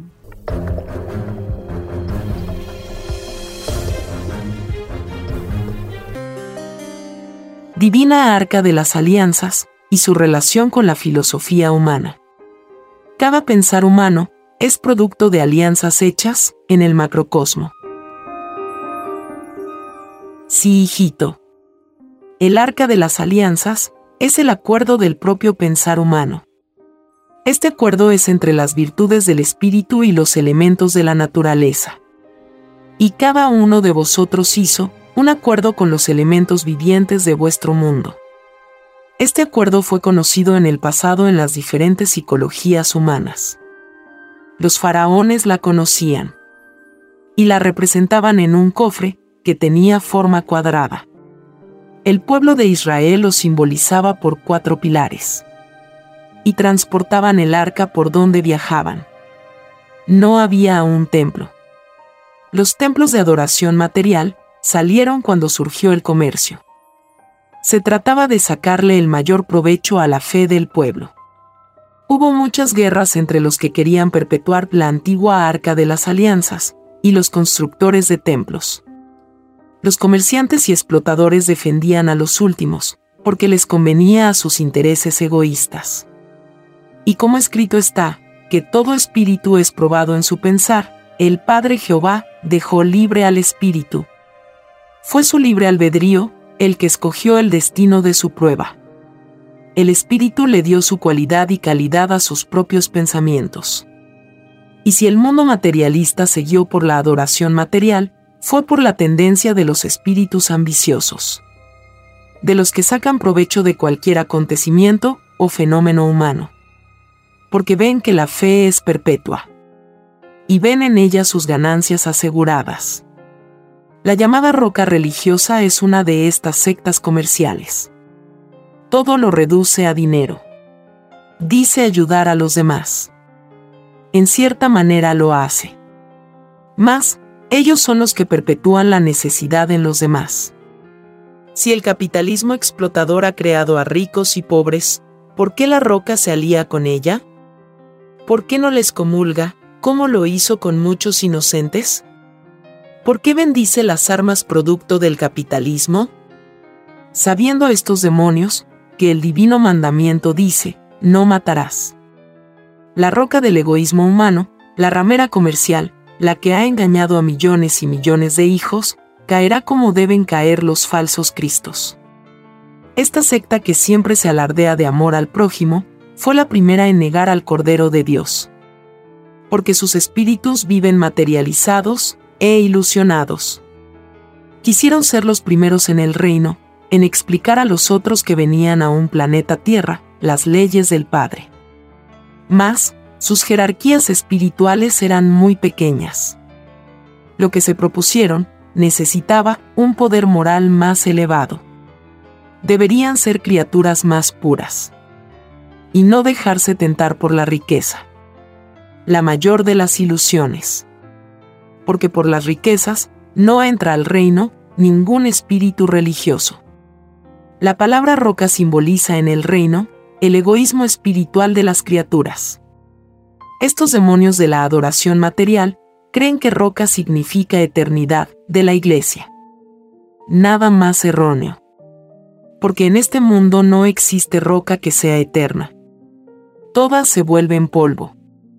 Porque del polvo salieron. Los espíritus religiosos serán los primeros en ser juzgados. Porque así lo pidieron ellos en el reino. Como la causa que defenderían en la tierra es la primera, pidieron ser los primeros en ser enjuiciados ante el mundo. Estos espíritus son los mismos fariseos del pasado. Pidieron nacer de nuevo para enmendar errores cometidos en otros mundos. En lejanos planetas, hicieron lo mismo lo que han hecho en vuestro mundo. Dividir la fe de la humanidad en muchas creencias. Habiendo una sola verdad. Un solo Dios no más. De verdad os digo que solo Satanás se divide a sí mismo. Y esto quiere decir que la roca religiosa se divide y cae por su propia ley. A los mismos que engañó serán sus jueces. Porque escrito fue, con la vara que mides, serás medido. Y la vara que mide es la moral de los mandamientos. Es la doctrina del Cordero de Dios, la que fue anunciada por muchos siglos en las Escrituras. Escrito por el primogénito solar, Alfa y Omega.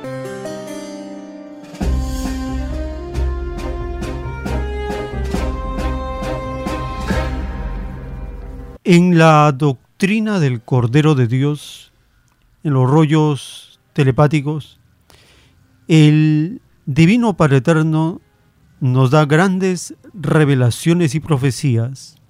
Está escrito.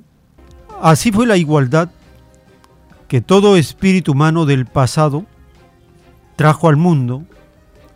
Una igualdad que fue mancillada por una ciencia desconocida en el mundo, la ciencia faraónica, el demonio encarnado, enseñó a los espíritus del mundo antiguo la ambición al oro, la explotación y la esclavitud.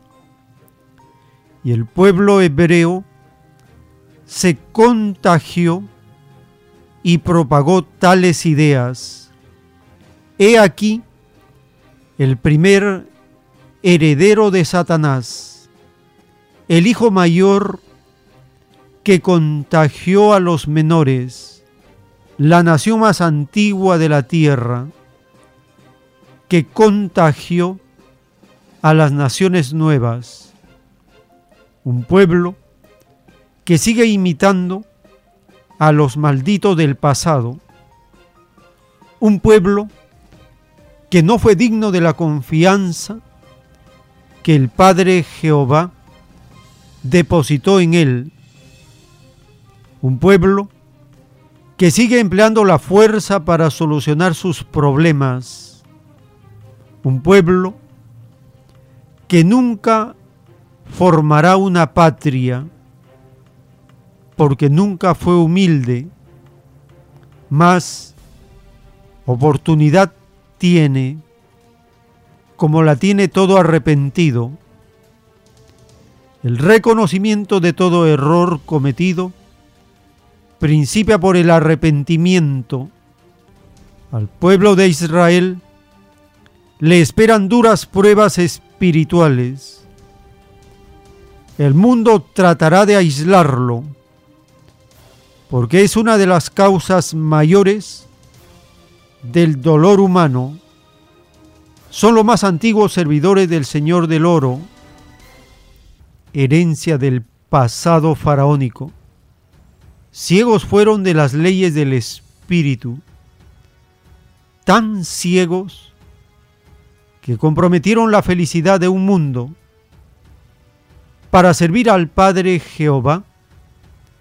No fue preciso dividir al mundo entre ricos y pobres. Antes de haberlo hecho, más os habría valido haber renunciado a vuestros impulsos. Solo Satanás se divide a sí mismo. el pueblo de Israel nació pobre y terminará pobre, escrito por el primogénito solar, Alfa y Omega.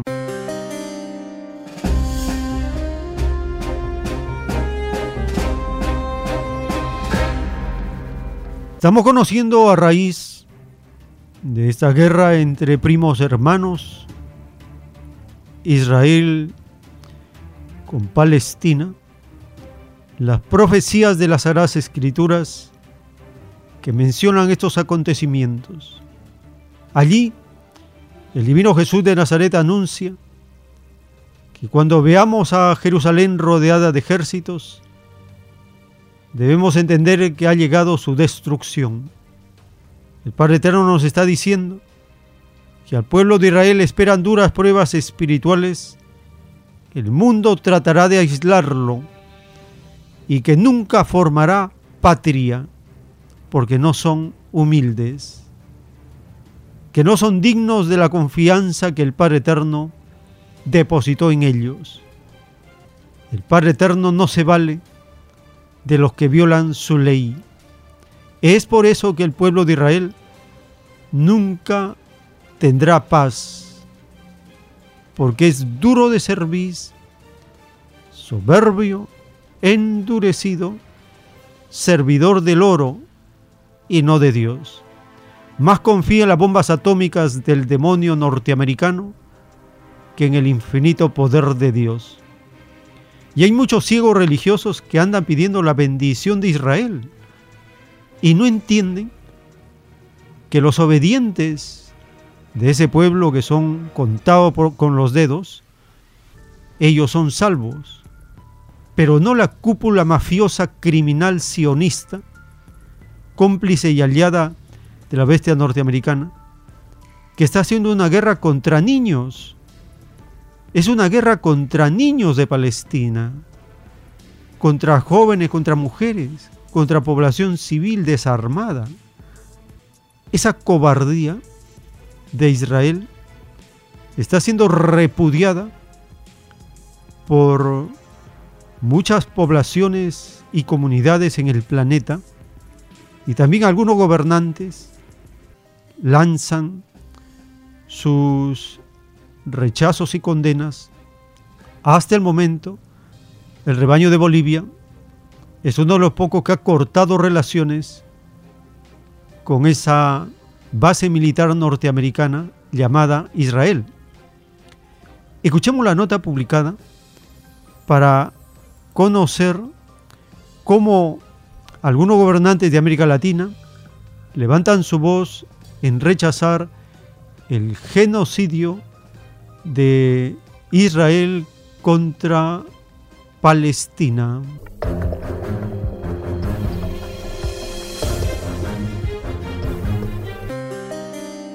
No para las reacciones a los crímenes y las atrocidades del régimen israelí contra el pueblo indefenso palestino. Varios países del mundo e innumerables organizaciones internacionales repudian los ataques indiscriminados israelíes contra la población y la infraestructura civil de Gaza, América Latina no se ha quedado indiferente.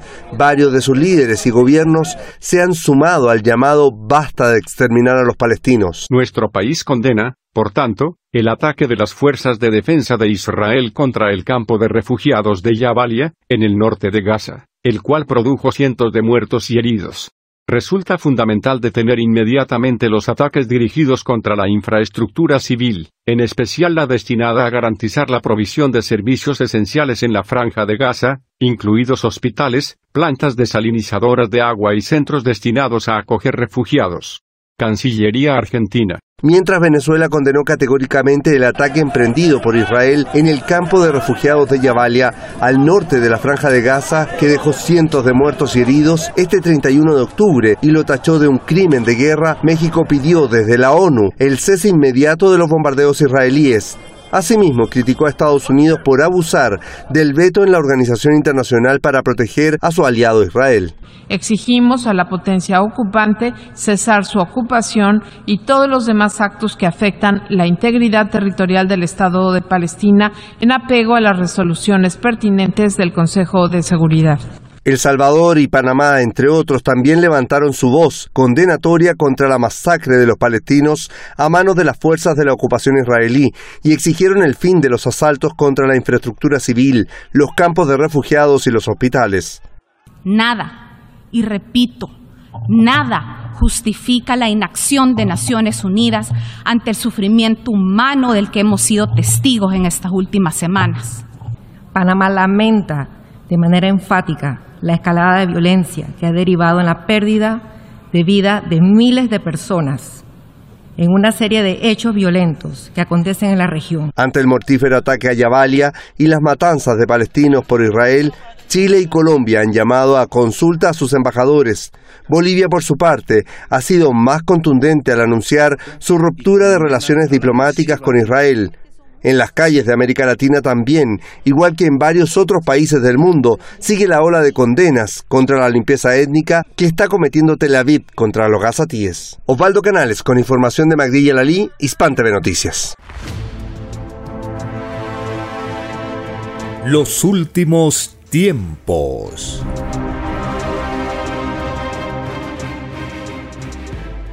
Les recordamos las actividades culturales de los sábados en Vegetalia Girón Camaná 344 en el Cercado de Lima.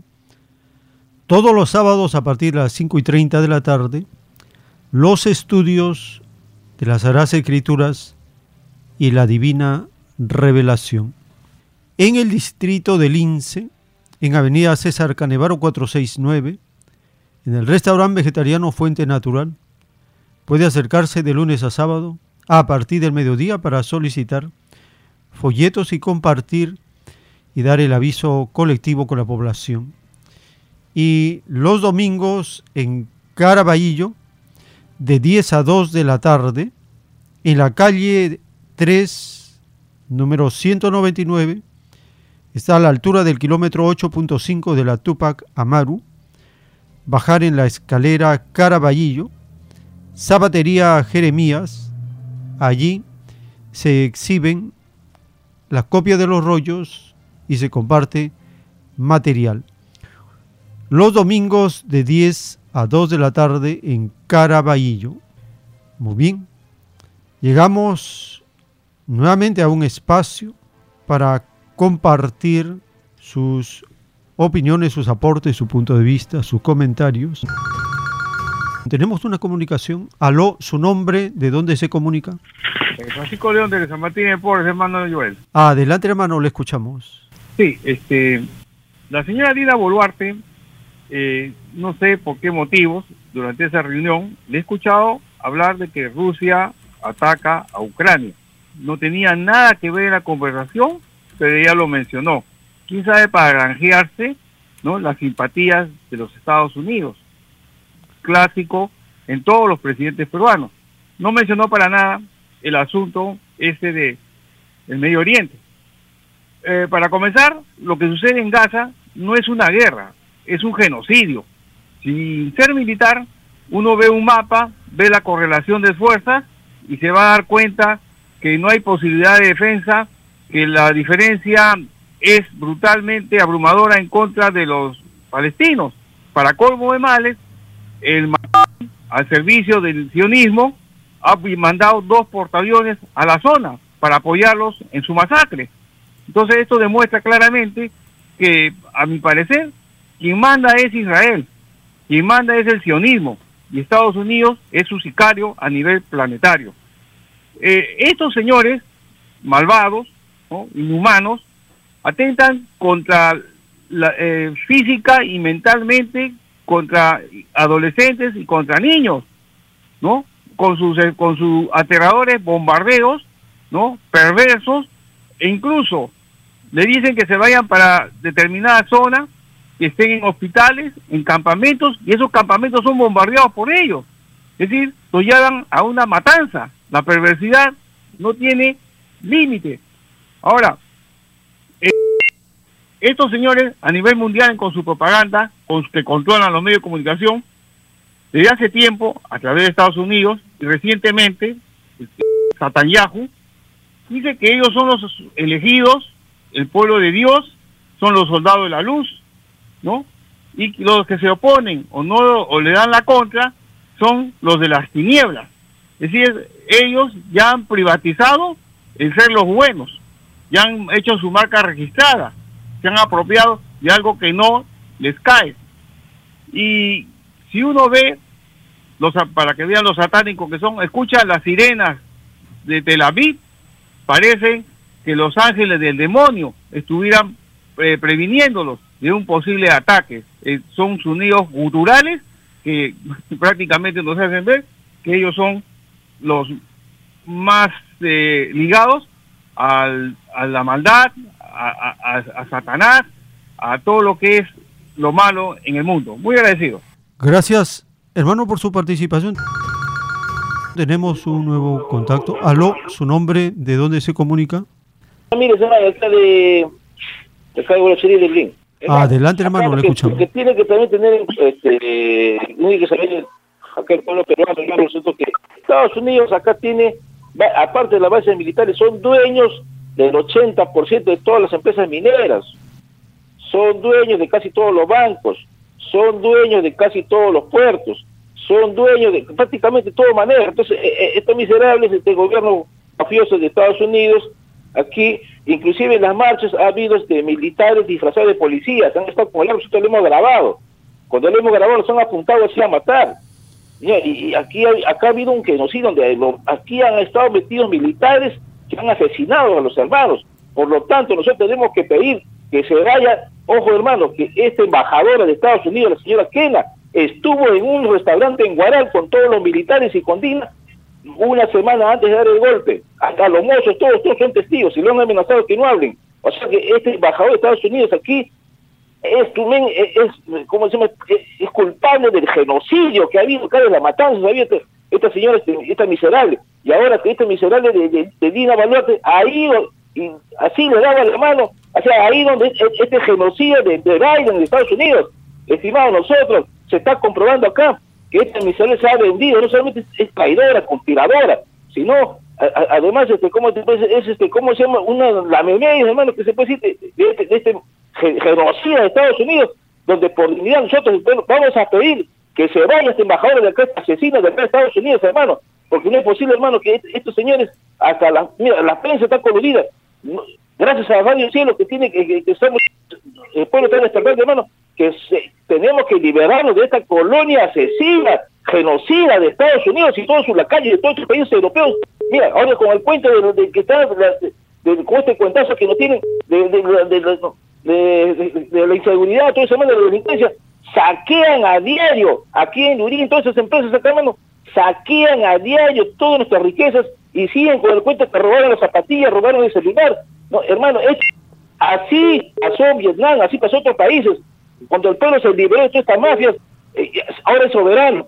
Hermano, yo quisiera que Radio Cielo saque sus ejemplos de Vietnam, de Cuba, cómo se libraron de estos mafiosos, de estos asesinos, hermano. Gracias, hermano. Gracias, hermano, por su participación.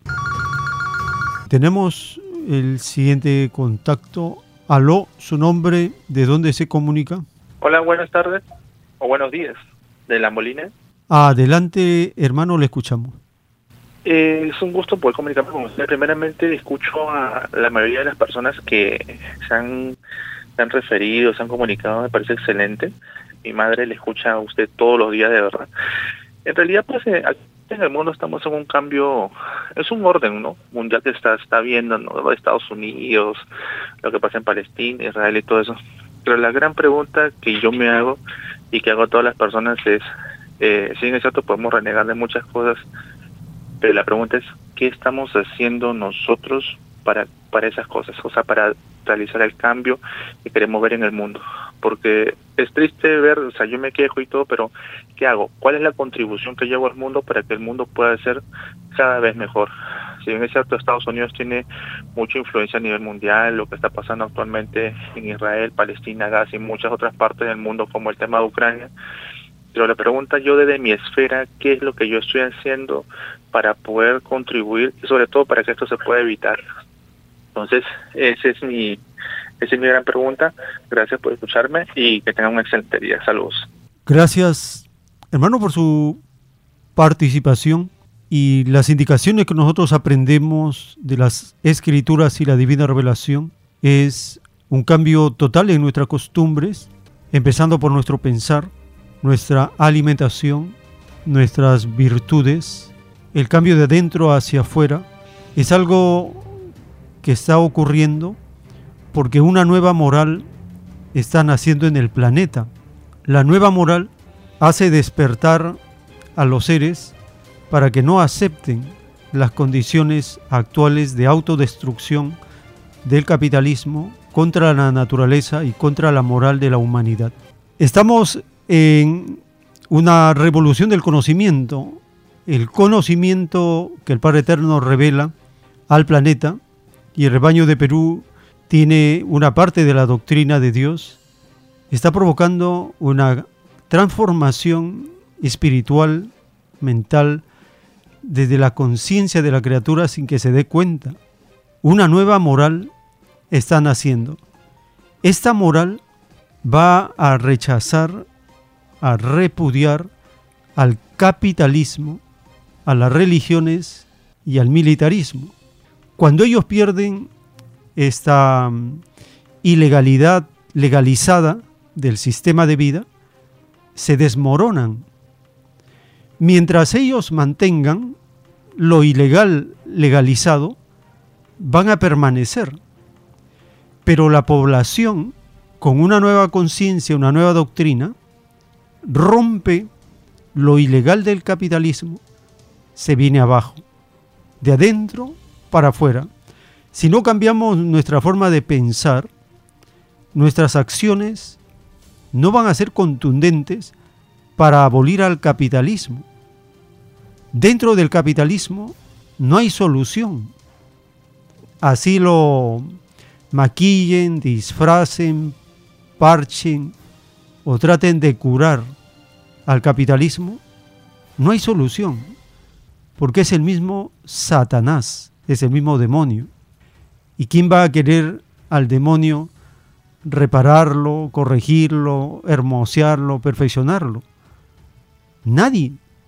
Lo que sucede es que se vive engañado, ciego, ilusionado, sin conocimiento, y con facilidad caemos en las garras del capitalismo.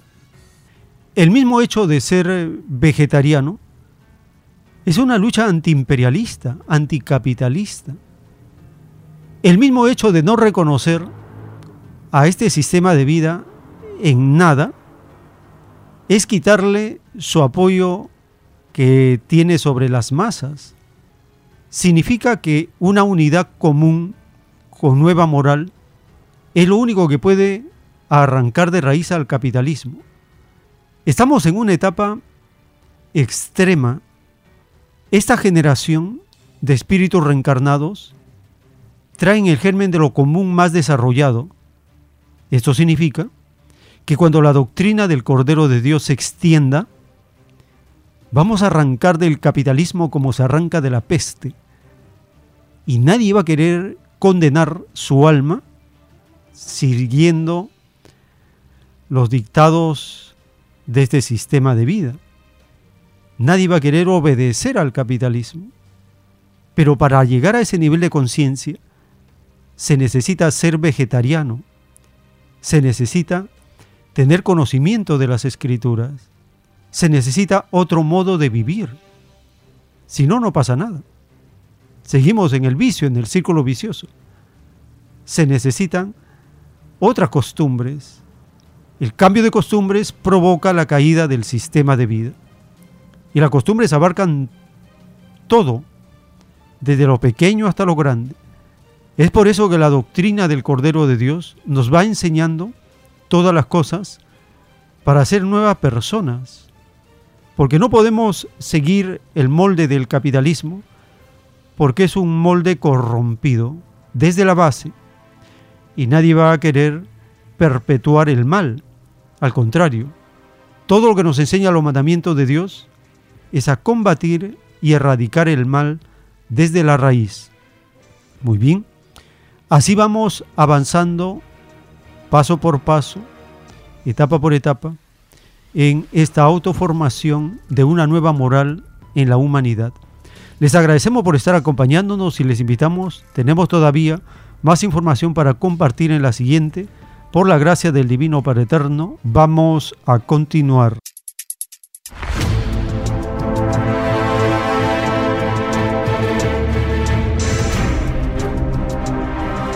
Los últimos tiempos.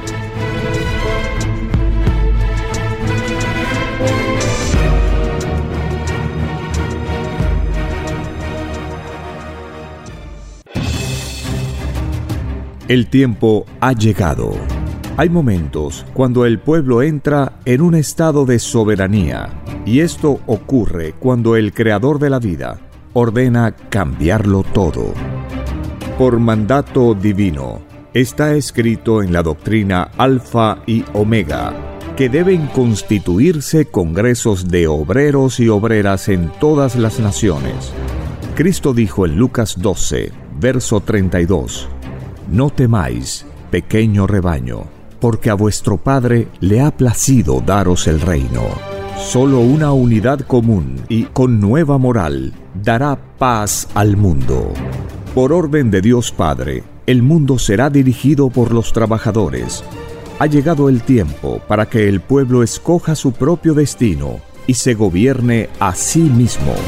Alegraos, humildes del mundo, vuestro yugo llega a su fin.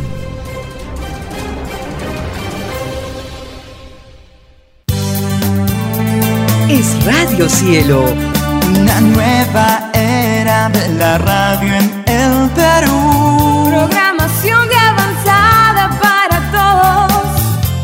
Es Radio Cielo, el mejor anhelo de tu vida. Es Radio Cielo, sembrando amor y conciencia. Es Radio Cielo.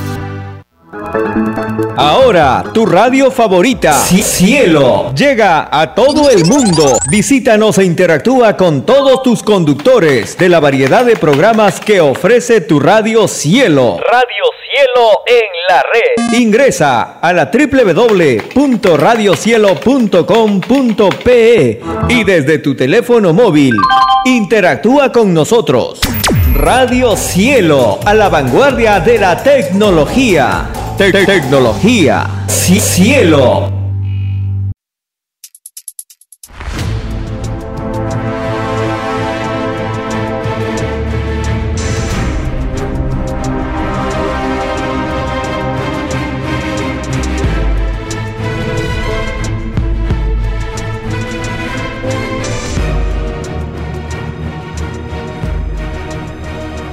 Porque los acontecimientos de la prueba de la vida no se detienen. Porque todo tiene un principio, un desarrollo y un fin. Estamos compartiendo los últimos tiempos. Una gran oportunidad para cambiar nuestros destinos y la vida. El cambio de costumbres provocará la caída del sistema de vida, de las leyes del oro. Los acontecimientos le salen al encuentro a las criaturas. Una nueva revelación, escrita por el primogénito solar, Alfa y Omega, se extiende por el mundo. Ciencia celeste, nueva moral, filosofía común, justicia divina. Los últimos tiempos.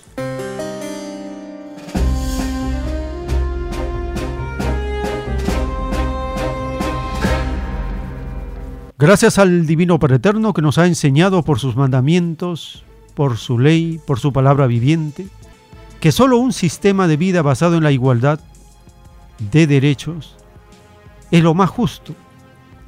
Gracias a la Divina Madre Solar Omega, quien nos hace recordar que lo colectivo, lo unitario, lo universal, lo común, es lo más justo y que todos debemos aspirar a esos grandes principios. Gracias al primogénito solar Cristo, el primero que nos dijo que todos somos iguales en derecho delante de Dios. Igualdad y comunismo es lo mismo. Es la solución final a todos los problemas creados durante miles y miles de años. El premio, la añadidura que el Eterno da a los humildes de la tierra es muy grande. Se llama humildes a los niños. Ellos son los humildes del Señor. Nosotros los adultos estamos en la categoría de salvos. Es decir, esperamos destino, esperamos un veredicto, un juicio, una sentencia de parte de Dios. Y los condenados son los 666 hombres y mujeres que han acaparado toda la riqueza del planeta. Esos son los condenados, el número de la bestia.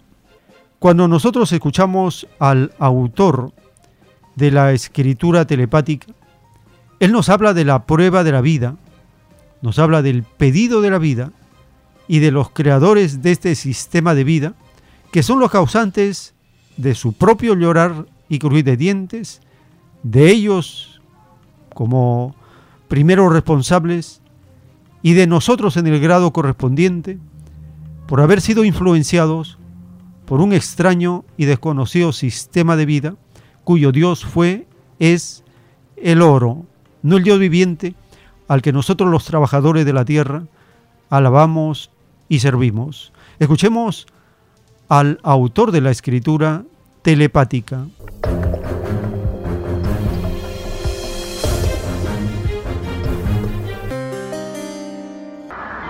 Por eso se dice la prueba de la vida.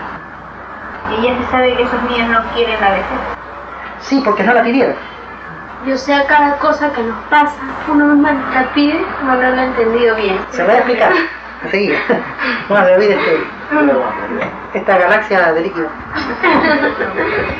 La criatura pidió sensaciones, pidió circunstancias, pidió vivirlas en igualdad, las circunstancias.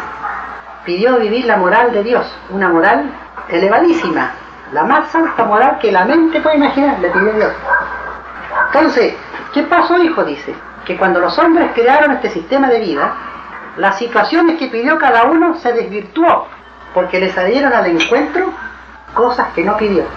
Los ojos, cuando se pedía pidió al Eterno, no pidieron el escándalo, y la criatura aquí ve el escándalo. Nadie pidió los vicios, y la criatura tiene conocimiento y ve los vicios. Entonces ya no es culpa de la criatura. Es culpa de los que crearon el sistema de vida, porque no tomaban en cuenta a Dios, la moral de Dios.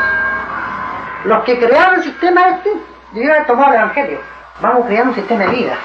Y sabemos que todo el planeta cree en un Dios. Y nosotros también debemos creer. Debieron haber dicho así. Vean qué dice. Dice, solo Satanás divide. Nosotros estamos dividiendo en naciones. Estamos imitando a Satanás. Esto está malo. Veamos. Aquí dice, no robarás. Y en este sistema unos tienen más, otros tienen menos. Hay una especie de robo. Está malo. Pero no lo tomaron en cuenta, pues, hermano. Si lo hubiesen tomado en cuenta, habrían sacado otra psicología.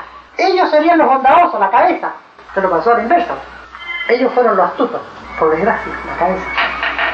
Fueron los pillos. Crearon leyes desiguales por conveniencia. ¿Qué quedó para el resto? Recibir la herencia, no. Entonces, los que crearon este sistema de vida extraño hicieron más dolorosa aún la prueba de la vida, porque partieron con el egoísmo. Y el primer libertinaje que se tomaron fue no tomar en cuenta lo de Dios. Ese es el libertinaje número uno de ellos. ¿Y Dios por qué no le puso un llamado, algo que... Entonces, el Padre le mandó escrituras, le mandó profetas, le manda visiones, le manda sueños, pero no hay caso. ¿Qué hace? Persigue. A los que ven visiones los tratan de locos, mata a los que hablan de paz, mata a sus profetas. Eso se llama en la palabra que dice, dura es la cerviz para entender. Significa, duro es el ser humano para comprender. Mandó a su hijo, lo mataron. No hay caso. Entonces, ¿quién tiene de raro que el juicio sea llorar y coger el diente? Si hemos aportado por nada. Teniendo siglos para mejorar. Los últimos tiempos.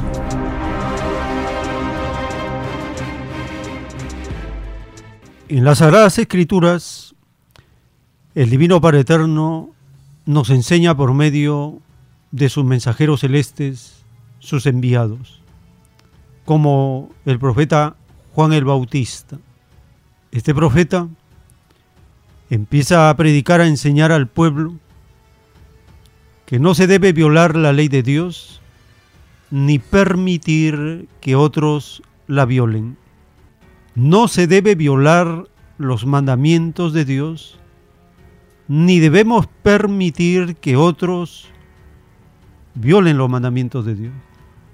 Esta es una primera forma de lucha de todos que hemos pedido al Padre Eterno ponerla en práctica en la tierra, no violar los mandamientos de Dios, ni permitir que otros la violen.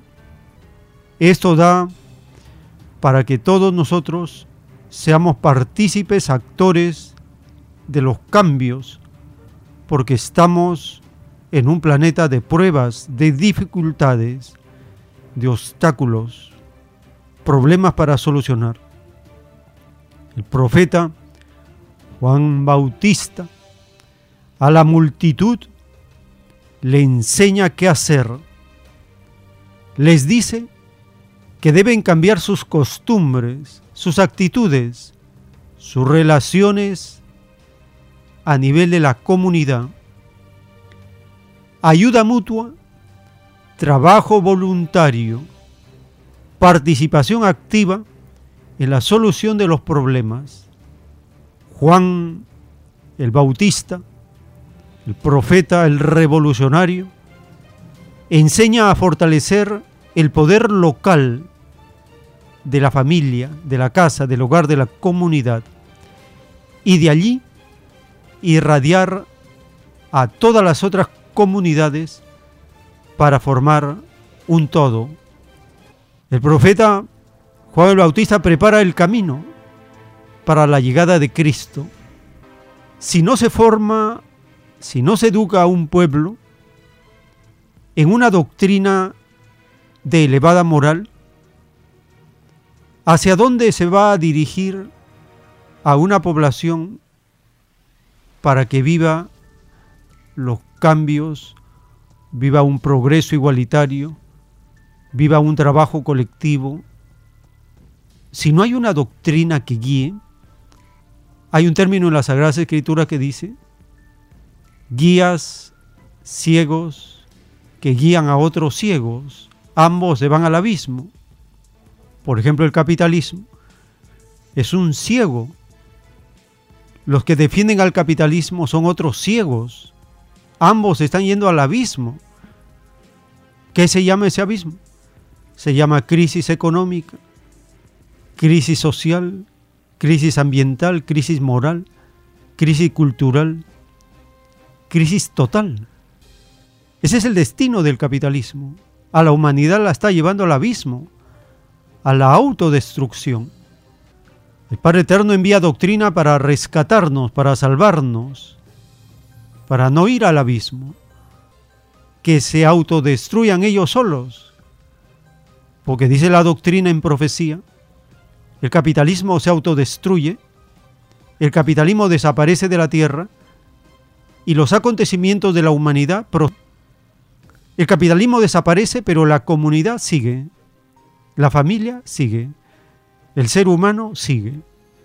¿Qué es entonces el capitalismo? Es un sistema de vida creado por un grupo de demonios ambiciosos, cobardes, que necesitan las Fuerzas Armadas para imponer este sistema de vida injusto, porque sin armas los capitalistas no son nada, y no son nada de nada, nada en el intelecto, nada de moral, nada. En cambio el pueblo tiene experiencia de trabajo, sabe hacer las cosas, resiste y significa en ciencia celeste justicia. Es diferente. Escuchemos el capítulo 3 del Evangelio de Lucas. Allí escucharemos al profeta Juan el Bautista.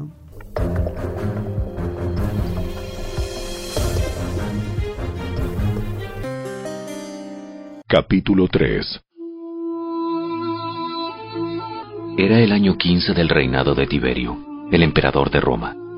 Poncio Pilato era gobernador de Judea. Herodes Antipas gobernaba Galilea. Su hermano Felipe gobernaba Iturea y Traconite. Y Lisanías gobernaba Abilinia. Anás y Caifás eran los sumos sacerdotes. En ese tiempo un mensaje de Dios llegó a Juan, hijo de Zacarías, que vivía en el desierto. Entonces Juan fue de un lugar a otro, por ambos lados del río Jordán, predicando que la gente debía ser bautizada para demostrar que se había arrepentido de sus pecados y vuelto a Dios para ser perdonada. Isaías había hablado de Juan cuando dijo, Es una voz que clama en el desierto. Preparen el camino para la venida del Señor. Ábranle camino. Los valles serán rellenados y las montañas y las colinas allanadas. Las curvas serán enderezadas y los lugares ásperos suavizados. Y entonces todas las personas verán la salvación enviada por Dios. Cuando las multitudes acudieron a Juan para que los bautizara, les dijo, ¡Camada de víboras! ¿Quién les advirtió que huyeran de la ira de Dios que se acerca? Demuestren con su forma de vivir que se han arrepentido de sus pecados y han vuelto a Dios. No se digan simplemente el uno al otro, estamos a salvo porque somos descendientes de Abraham. Eso no significa nada, porque les digo que Dios puede crear hijos de Abraham de estas mismas piedras. Ahora mismo el hacha del juicio de Dios está lista para cortar las raíces de los árboles. Así es, todo árbol que no produzca buenos frutos será cortado y arrojado al fuego. ¿Qué debemos, hacer? debemos hacer? Si tienes dos camisas, da una a los pobres. Si tienes comida, comparte con los que tienen hambre. Hasta los corruptos recaudadores de impuestos vinieron a bautizarse y preguntaron, Maestro, ¿qué debemos hacer? No recauden más impuestos de lo que el gobierno requiere. ¿Qué debemos hacer? ¿Qué debemos hacer nosotros? Preguntaron algunos soldados. No extorsionen, ni hagan falsas acusaciones, y estén satisfechos con su salario. Todos esperaban que el Mesías viniera pronto, y tenían muchas ganas de saber si Juan era el Mesías. Juan contestó a sus preguntas, diciendo, Yo los bautizo con agua, pero pronto viene alguien que es superior a mí, tan superior que ni siquiera soy digno de ser su esclavo y desatarle las correas de sus sandalias. Él los bautizará con el Espíritu Santo y con fuego. Él está listo para separar el trigo de la paja con su rastrillo. Luego limpiará la zona donde se trilla y juntará el trigo en su granero, pero quemará la paja en un fuego interminable. Juan usó muchas advertencias similares al anunciar la buena noticia al pueblo. También Juan criticó públicamente a Herodes Antipas, el gobernador de Galilea, por haberse casado con Herodías, la esposa de su hermano, y por muchas otras injusticias que había cometido. Así que Herodes metió a Juan en la cárcel, agregando a sus muchos pecados uno más. Cierto día, en que las multitudes se bautizaban, Jesús mismo fue bautizado. Mientras él oraba, los cielos se abrieron y el Espíritu Santo, en forma visible, descendió sobre él como una paloma, y una voz dijo desde el cielo, Tú eres mi Hijo muy amado, y me das gran gozo. Jesús tenía unos 30 años cuando comenzó su ministerio público. Jesús era conocido como el hijo de José. José era hijo de Elí. Elí era hijo de Matat. Matat era hijo de Leví. Leví era hijo de Melqui. Melqui era hijo de Jana. Jana era hijo de José. José era hijo de Matatías. Matatías era hijo de Amós. Amós era hijo de Nahum. Nahum era hijo de Esli. Esli era hijo de Nagai. Nagai era hijo de Maat. Maat era hijo de Matatías. Matatías era hijo de Semei. Semei era hijo de Josec. Josec era hijo de Judá.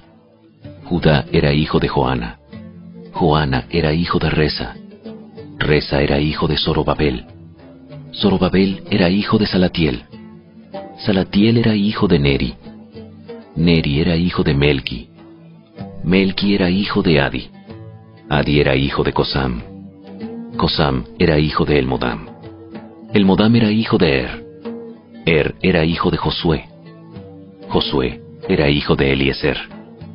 Eliezer era hijo de Jorim. Jorim era hijo de Matat. Matat era hijo de Leví.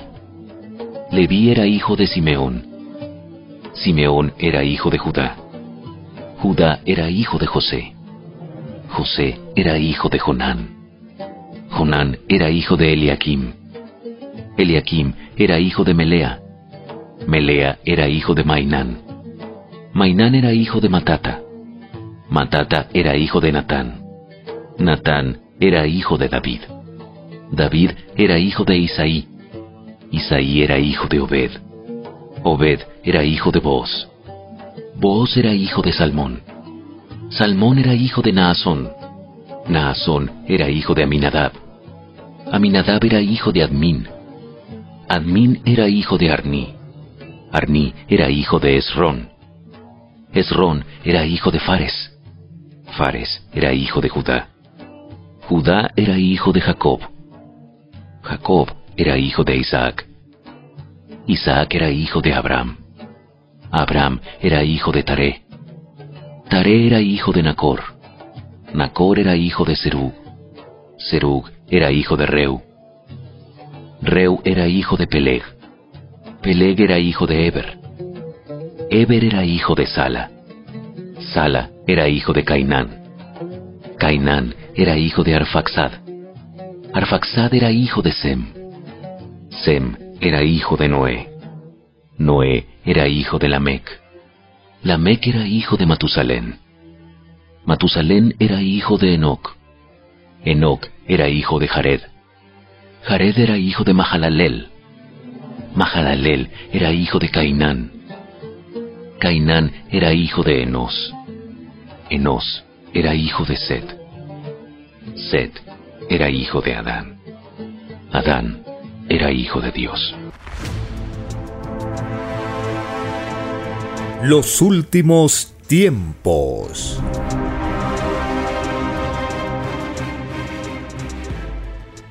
Todos somos hijos de Dios, todos. En la ciencia celeste, el Divino Padre Eterno dice, del pensamiento de la idea de dar al que nada tiene, nacerá la igualdad en este mundo. Y esto fue enseñado por Juan el Bautista hace dos mil años. Él le dijo a la población, el que tiene dos túnicas, que dé una al que no tiene. Ese principio de dar al que nada tiene, de ese pensamiento nacerá la igualdad entre los seres humanos. Y cuando hay igualdad, nadie se queja, porque a nadie le falta nada, a nadie le sobra nada. La igualdad es según la necesidad de cada uno. Esa es la fórmula. La igualdad está basada en dar a cada uno según su necesidad. Cuando nosotros leemos los rollos telepáticos dictados por el Padre Eterno, en el rollo Estado de Derecho, en una parte dice, la justicia y el derecho son una misma cosa. Se nace por derecho de eternidad y se hace justicia por derecho a vivir. La vida es la unión con cierto tipo de materia que cada espíritu escogió y junto con ello escogió sus derechos. Y este pedido incluía a los elementos de la naturaleza, el encuentro espíritu-materia no es casual, sino causal, porque todo espíritu nace de nuevo. Una existencia provoca otra. Es como el mismo universo expansivo y jamás se detiene. Si se llegara a detener, tampoco se acabaría. Los mundos se repetirían en sucesión interminable. Así ocurre también con los derechos. Si el espíritu no reclama sus derechos, son los derechos los que reclaman al espíritu. Escrito por el primogénito solar, Alfa y Omega.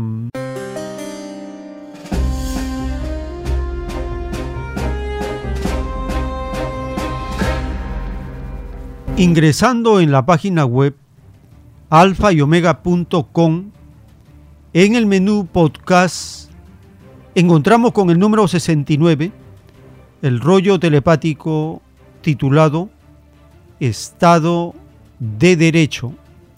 En la primera parte de este plano celeste, el Divino Padre Eterno nos dice que todo derecho nace en el reino de los cielos, junto con el derecho a tener un cuerpo y el derecho a disfrutar de la vida. Nos dice que en el reino de los cielos no existe propiedad privada, que los humildes son los únicos que tienen ganado su derecho. Si no se es humilde, no se tiene ningún derecho. Escuchemos la primera parte antes del dibujo celeste del rollo telepático Estado de Derecho.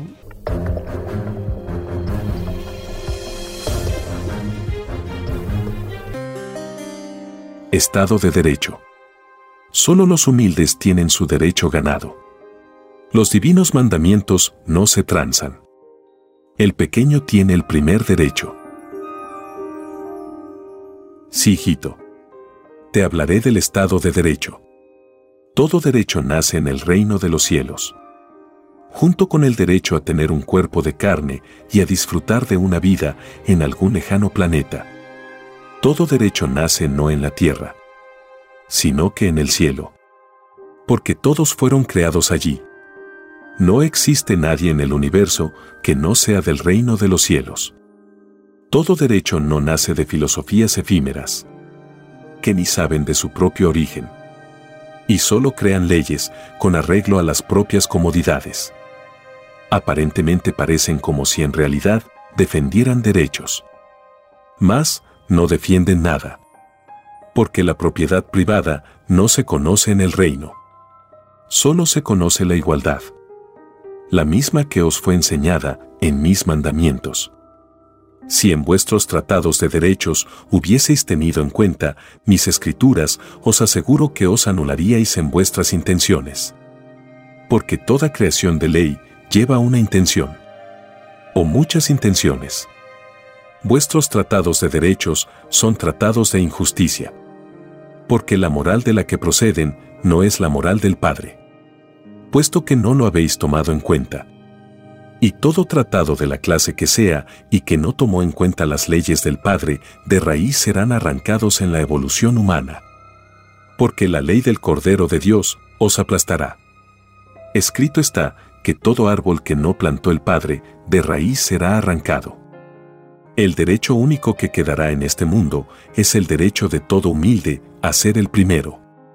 Porque el derecho que tenían los humildes fue usurpado por vuestros tratados de derecho probados fuisteis en vuestras filosofías y pensares. Porque todo espíritu es probado en la vida. Y esto también es un derecho. Porque vosotros mismos lo pedisteis y se os concedió. No existe más derecho que el mismo derecho a reclamar lo que corresponde según vuestro grado de humildad. Y si no sois humildes, no tenéis ningún derecho en la tierra. Como no lo tenéis en el cielo porque nadie que no haya sido humilde entrará al reino de los cielos. Y todo aquel o aquella que participó en la creación de cualquier tratado de derecho no entra al reino de los cielos. El único tratado valedero es el trabajo. Hecho con honradez y con miras a lo colectivo. El trabajo para sí mismo nada vale en el reino de los cielos. Viene a continuación un dibujo celeste que puede verse en la portada de este podcast. Sí, hijito. Todo derecho es una justicia. Y todos los derechos que los hombres y mujeres de este mundo han creído tener son pesados en el reino de los cielos. En el dibujo celeste se ven las balanzas solares. Y en su interior las ideas humanas. Todo cuanto pensó la criatura va a estas balanzas. Son de fuego viviente. Y las criaturas pueden conversar con ellas. Estas balanzas juzgan no solo a los espíritus, sino que a todos los elementos de la naturaleza. Porque todos tienen derechos por igual a la divina justicia. Materia y espíritu son iguales en derecho ante Dios. Nadie es menos ante el Creador. Ni la materia, ni el espíritu. Porque un Padre que ha creado todo, no menosprecia ni en lo más microscópico su divina obra. El derecho a nacer es uno de los primeros derechos. Y a todos por igual les concede el Padre. Y todo nacer de nuevo es un pedido del mismo Espíritu, que acepta todas las consecuencias de la vida. Cada acto de vosotros es un derecho hecho en promesa al Creador. Y cada virtud de vuestro pensar posee un derecho por derecho filosófico. Porque nadie es desheredado en sus derechos. Vuestro espíritu tiene el mismo derecho que vuestras virtudes. Porque poseéis un libre albedrío, que puede que los libres albedríos de vuestras virtudes escojan. Durante la vida, las virtudes están subordinadas a vuestro espíritu.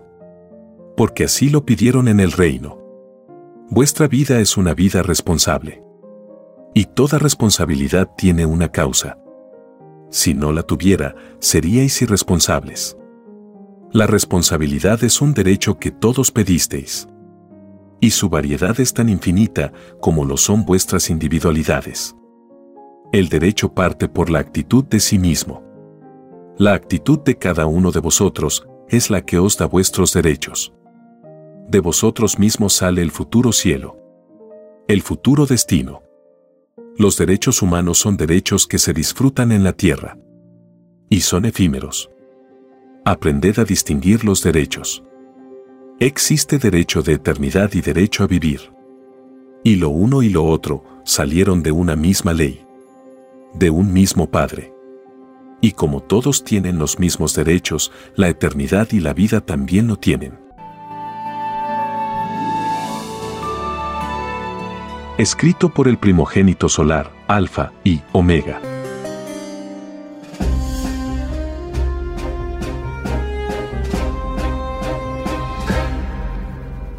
En la doctrina del Cordero de Dios, en la ciencia celeste, en un plano celeste el Divino Padre Eterno nos dice, la espiral está en infinitos planetas tierras, porque la herencia del Padre no se reduce a un solo mundo.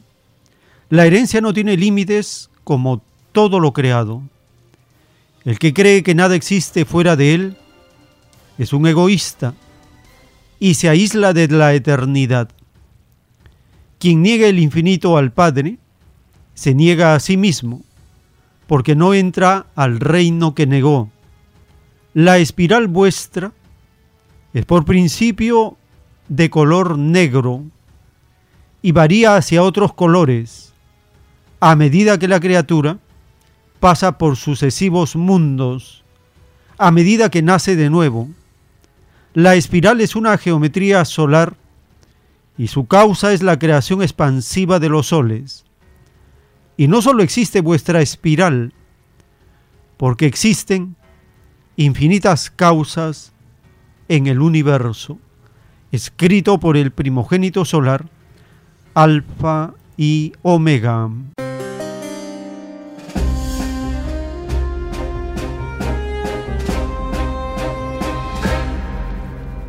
Ingresando en la página web alfa y omega.com. En el menú podcast encontramos con el número 70 el rollo telepático titulado Divino origen de la espiral viviente. En la primera parte, antes del dibujo celeste, el Divino Padre explica cómo avanza el espíritu y los límites que tiene el conocimiento que se va alcanzando. Nos habla también de la moda omega, la moda galáctica, el vestir, que hace recordar la moral y la psicología en las galaxias. Y nos habla del punto, del punto de origen de donde nosotros venimos. Escuchemos la primera parte antes del dibujo celeste del rollo telepático de la espiral viviente.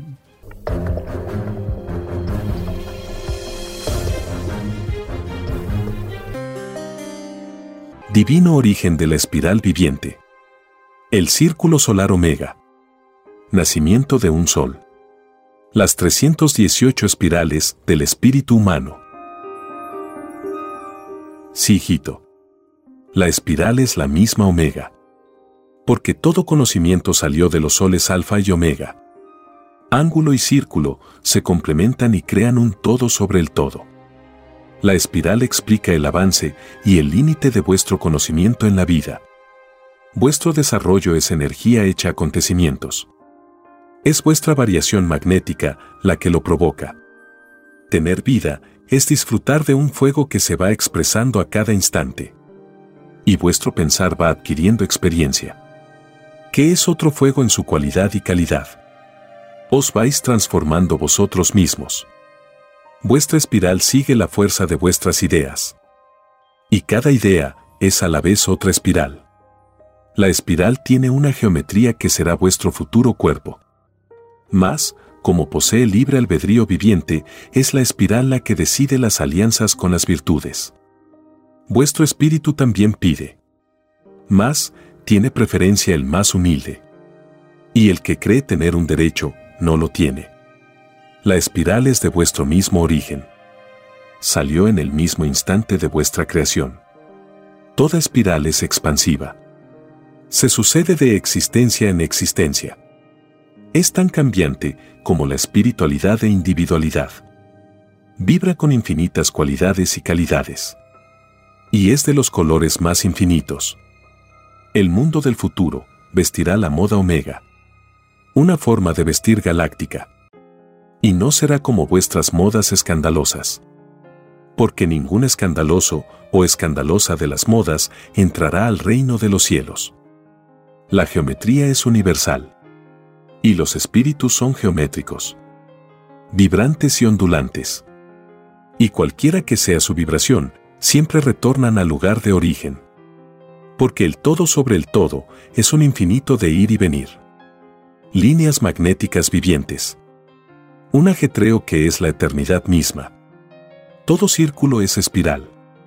Porque su herencia es repetir en forma infinita la sucesión eterna de los círculos. Alfa y Omega son concéntricos. Retornan al Padre. El Padre está en toda geometría. Volver al punto de origen es volver a recorrer todas las otras espirales. Los otros conocimientos que aprendió el Espíritu en otras existencias que fueron retenidas por un instante. Un instante llamado vida humana. Un instante de filosofía más y un olvido del pasado. Un olvido pedido por vosotros mismos. Porque así lo quiso vuestra espiral pasada. Escrito por el primogénito solar, Alfa y Omega.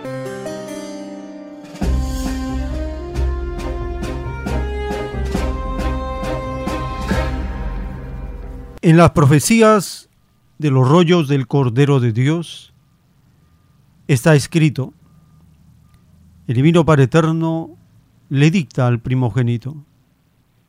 En la divina ira del Hijo primogénito se incluyen terremotos y maremotos por culpa de los negadores, religiosos, capitalistas, fabricantes de armas.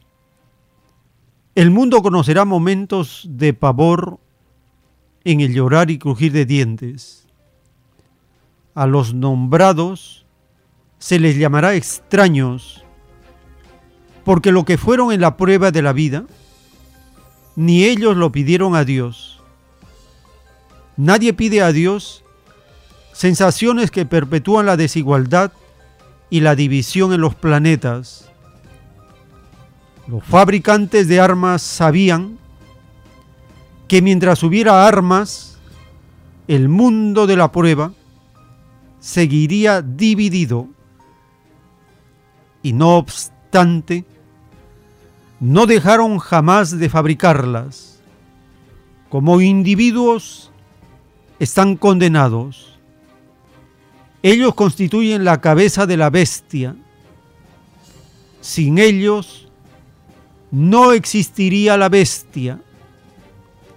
Todo fabricante de armas del extraño mundo del oro tienen tantas condenaciones como es el número de moléculas que contiene todo el armamento del mundo, incluyendo el armamento del pasado, del que hubo y ya no está. El llorar y crujir de dientes lo provocan los endurecidos de la bestia.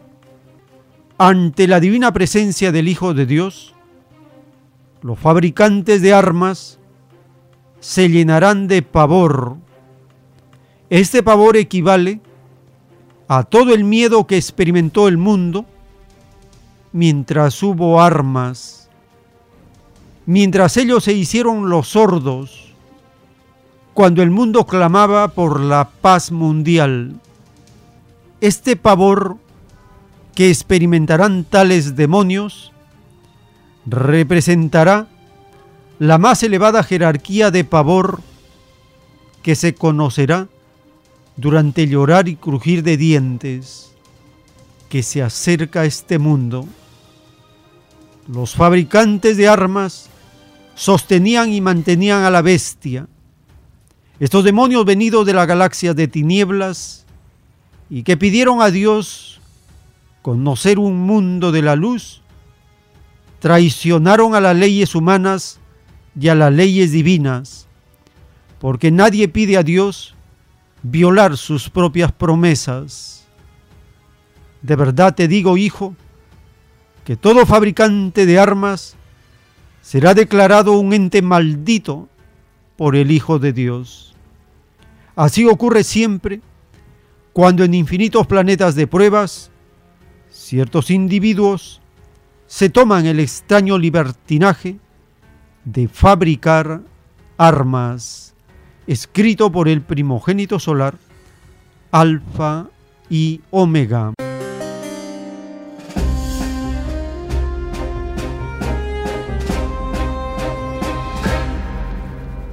Dice el Padre Eterno que en el libro de la vida, en los registros solares de los platillos voladores, se tiene una cuenta minuciosa de todos los fabricantes de armas de este planeta.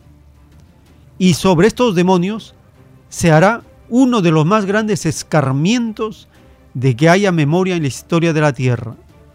RT en español publica un documento. Allí los reportes que se mencionan revelan cómo en Ucrania y los gobiernos de Occidente junto con Estados Unidos derrochan fondos y se aprovechan de las guerras creadas para enriquecer a estos entes demoníacos, los fabricantes de armas. Escuchemos este documento publicado por RT en español.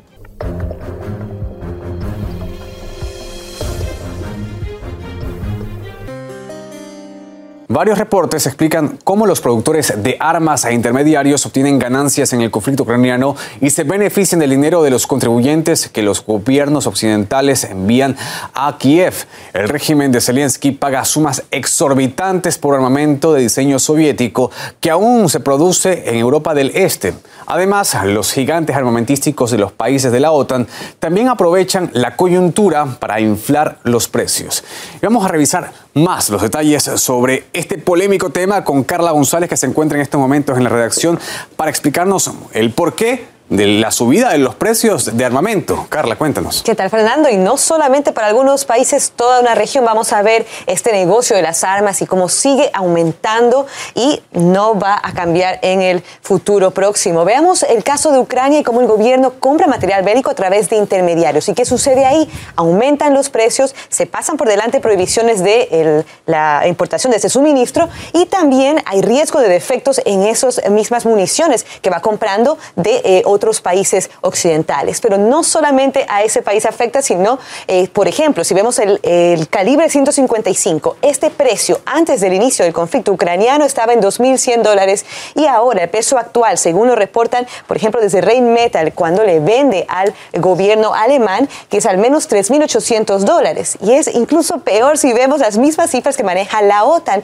diciendo que son 8.500 dólares. Ese mismo que antes del conflicto estaba en 2.100 dólares dólares. ¿Y qué dicen por parte de Occidente frente a todo esto?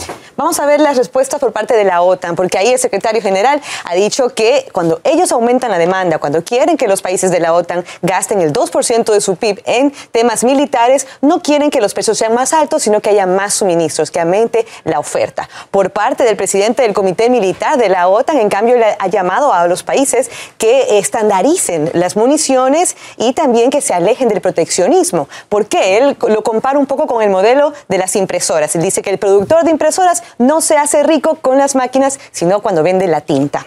Ahora vamos a ver también un poco las críticas en contra del presidente de Estados Unidos, Joe Biden, sobre este mismo tema de enviar y seguir enviando millones en ayuda militar, no solo a Ucrania, también ahora a Israel. Y él dice de una manera para justificar o para quedar bien con el Congreso y con los estadounidenses de que las armas que se van son hechas en Estados Unidos y está de una manera apoyando a la economía estadounidense. Entonces, ¿a quién le creemos cuando el negocio de las armas sabemos que sigue aumentando porque hay interés de que siga la guerra? Y beneficia a unos cuantos, sobre todo a los países occidentales. Muchísimas gracias, Carla, por toda esa información.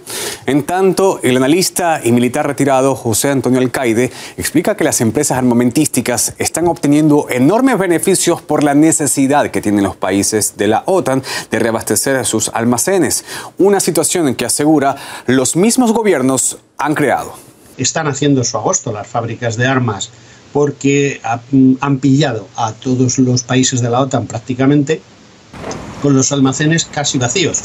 Nadie les exigía tener un mínimo de material en reserva. ¿Y qué es lo que ha sucedido? Pues que esta situación, eh, primero, ha hecho vaciar todos los almacenes que tenían de material, todos los arsenales que tenían muchos países, como por ejemplo España o Francia o Alemania, se han quedado prácticamente a cero. Es decir, ahora mismo eh, no podrían aguantar una guerra más de una semana con el material que tienen, que es justo el que se llama de respeto, el imprescindible, y están teniendo que comprar un armamento que le han entregado gratuitamente al principio de la guerra a Ucrania a seis y ocho veces su valor original. La guerra está siendo un gran, un gran negocio para todas aquellas fábricas de armas, armamento y sobre todo munición. Los últimos tiempos.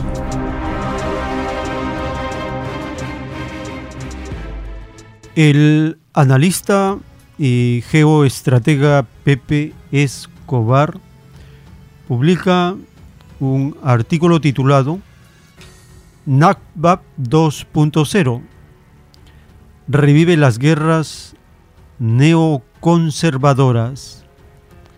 La guerra entre Israel y los niños árabes se está saliendo totalmente de control, escribe Pepe Escobar.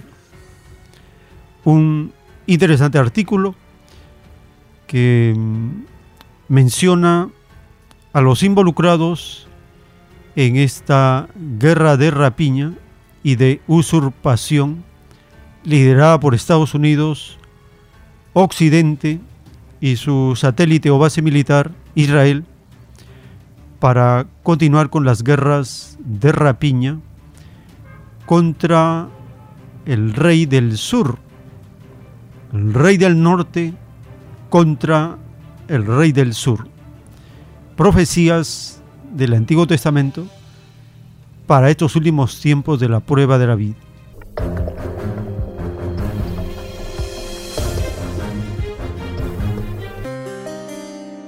Estamos en una etapa donde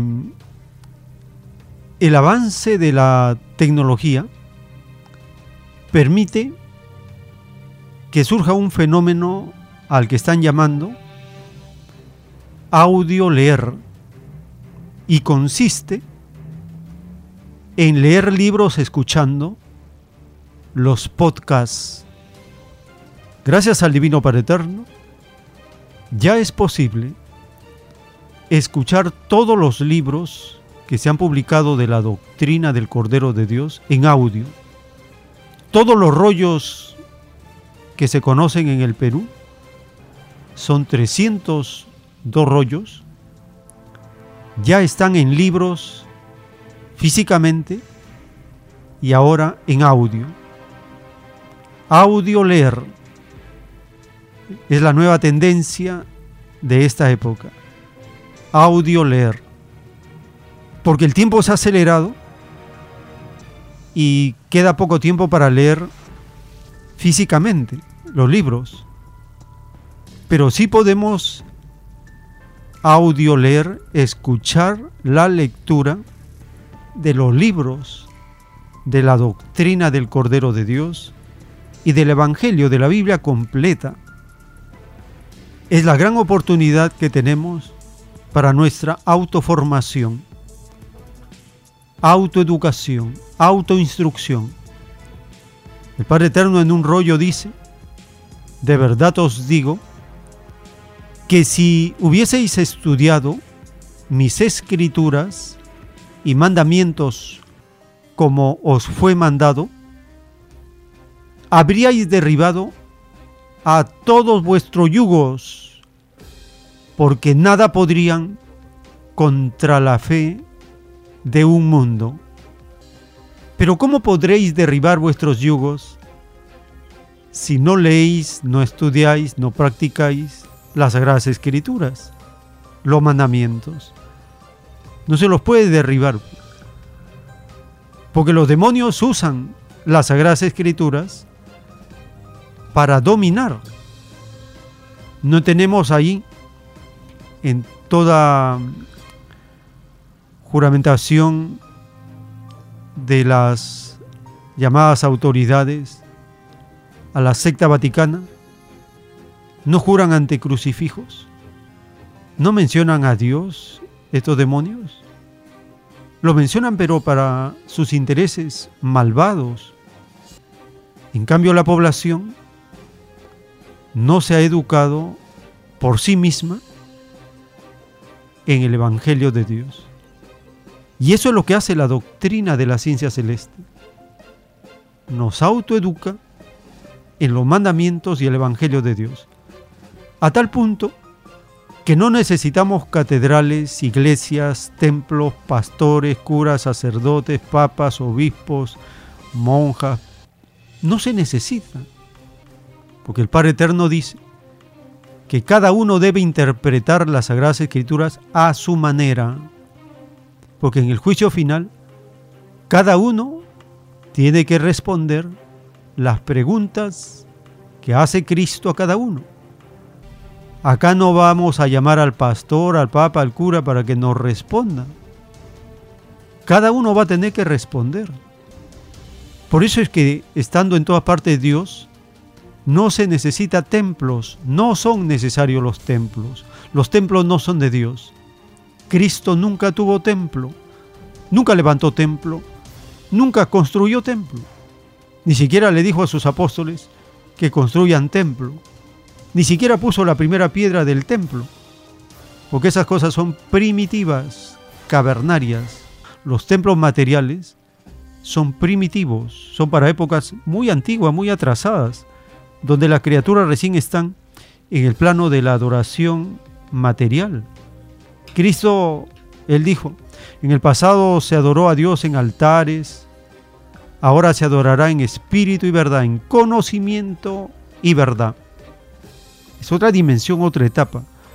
Y ahora con el juicio de Dios para este mundo, más riguroso todavía, porque ahora con el intelecto un poco más desarrollado, podemos entender más términos, más conceptos, más expresiones del Divino Padre Eterno. Muy bien. Hemos compartido una jornada para recordar los primeros capítulos del Evangelio de Lucas. Allí hemos conocido el nacimiento de Juan el Bautista y de Jesús de Nazaret. También hemos avanzado con seis títulos de los rollos del Cordero de Dios. Hemos llegado ya al número 70 de los 302 rollos que ya están en la página web para que puedan audio leer. Cada día audio lean más. Cada día estamos audio leyendo más. Y esto es un gran beneficio para nuestro progreso del conocimiento espiritual, conocimiento de las escrituras y nace una nueva moral sin que nos demos cuenta, porque nuestras sensaciones empiezan a cambiar. Les agradecemos por habernos acompañado en esta jornada informativa y si el Divino Padre Eterno lo permite, hasta una nueva edición.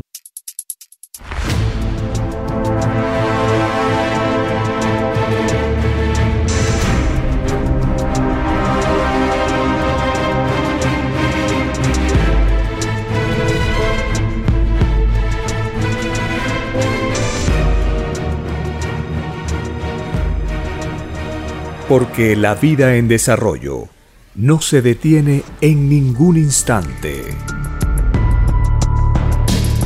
Porque el poder filosófico de las masas encuentra el hilo de la ley común de la naturaleza.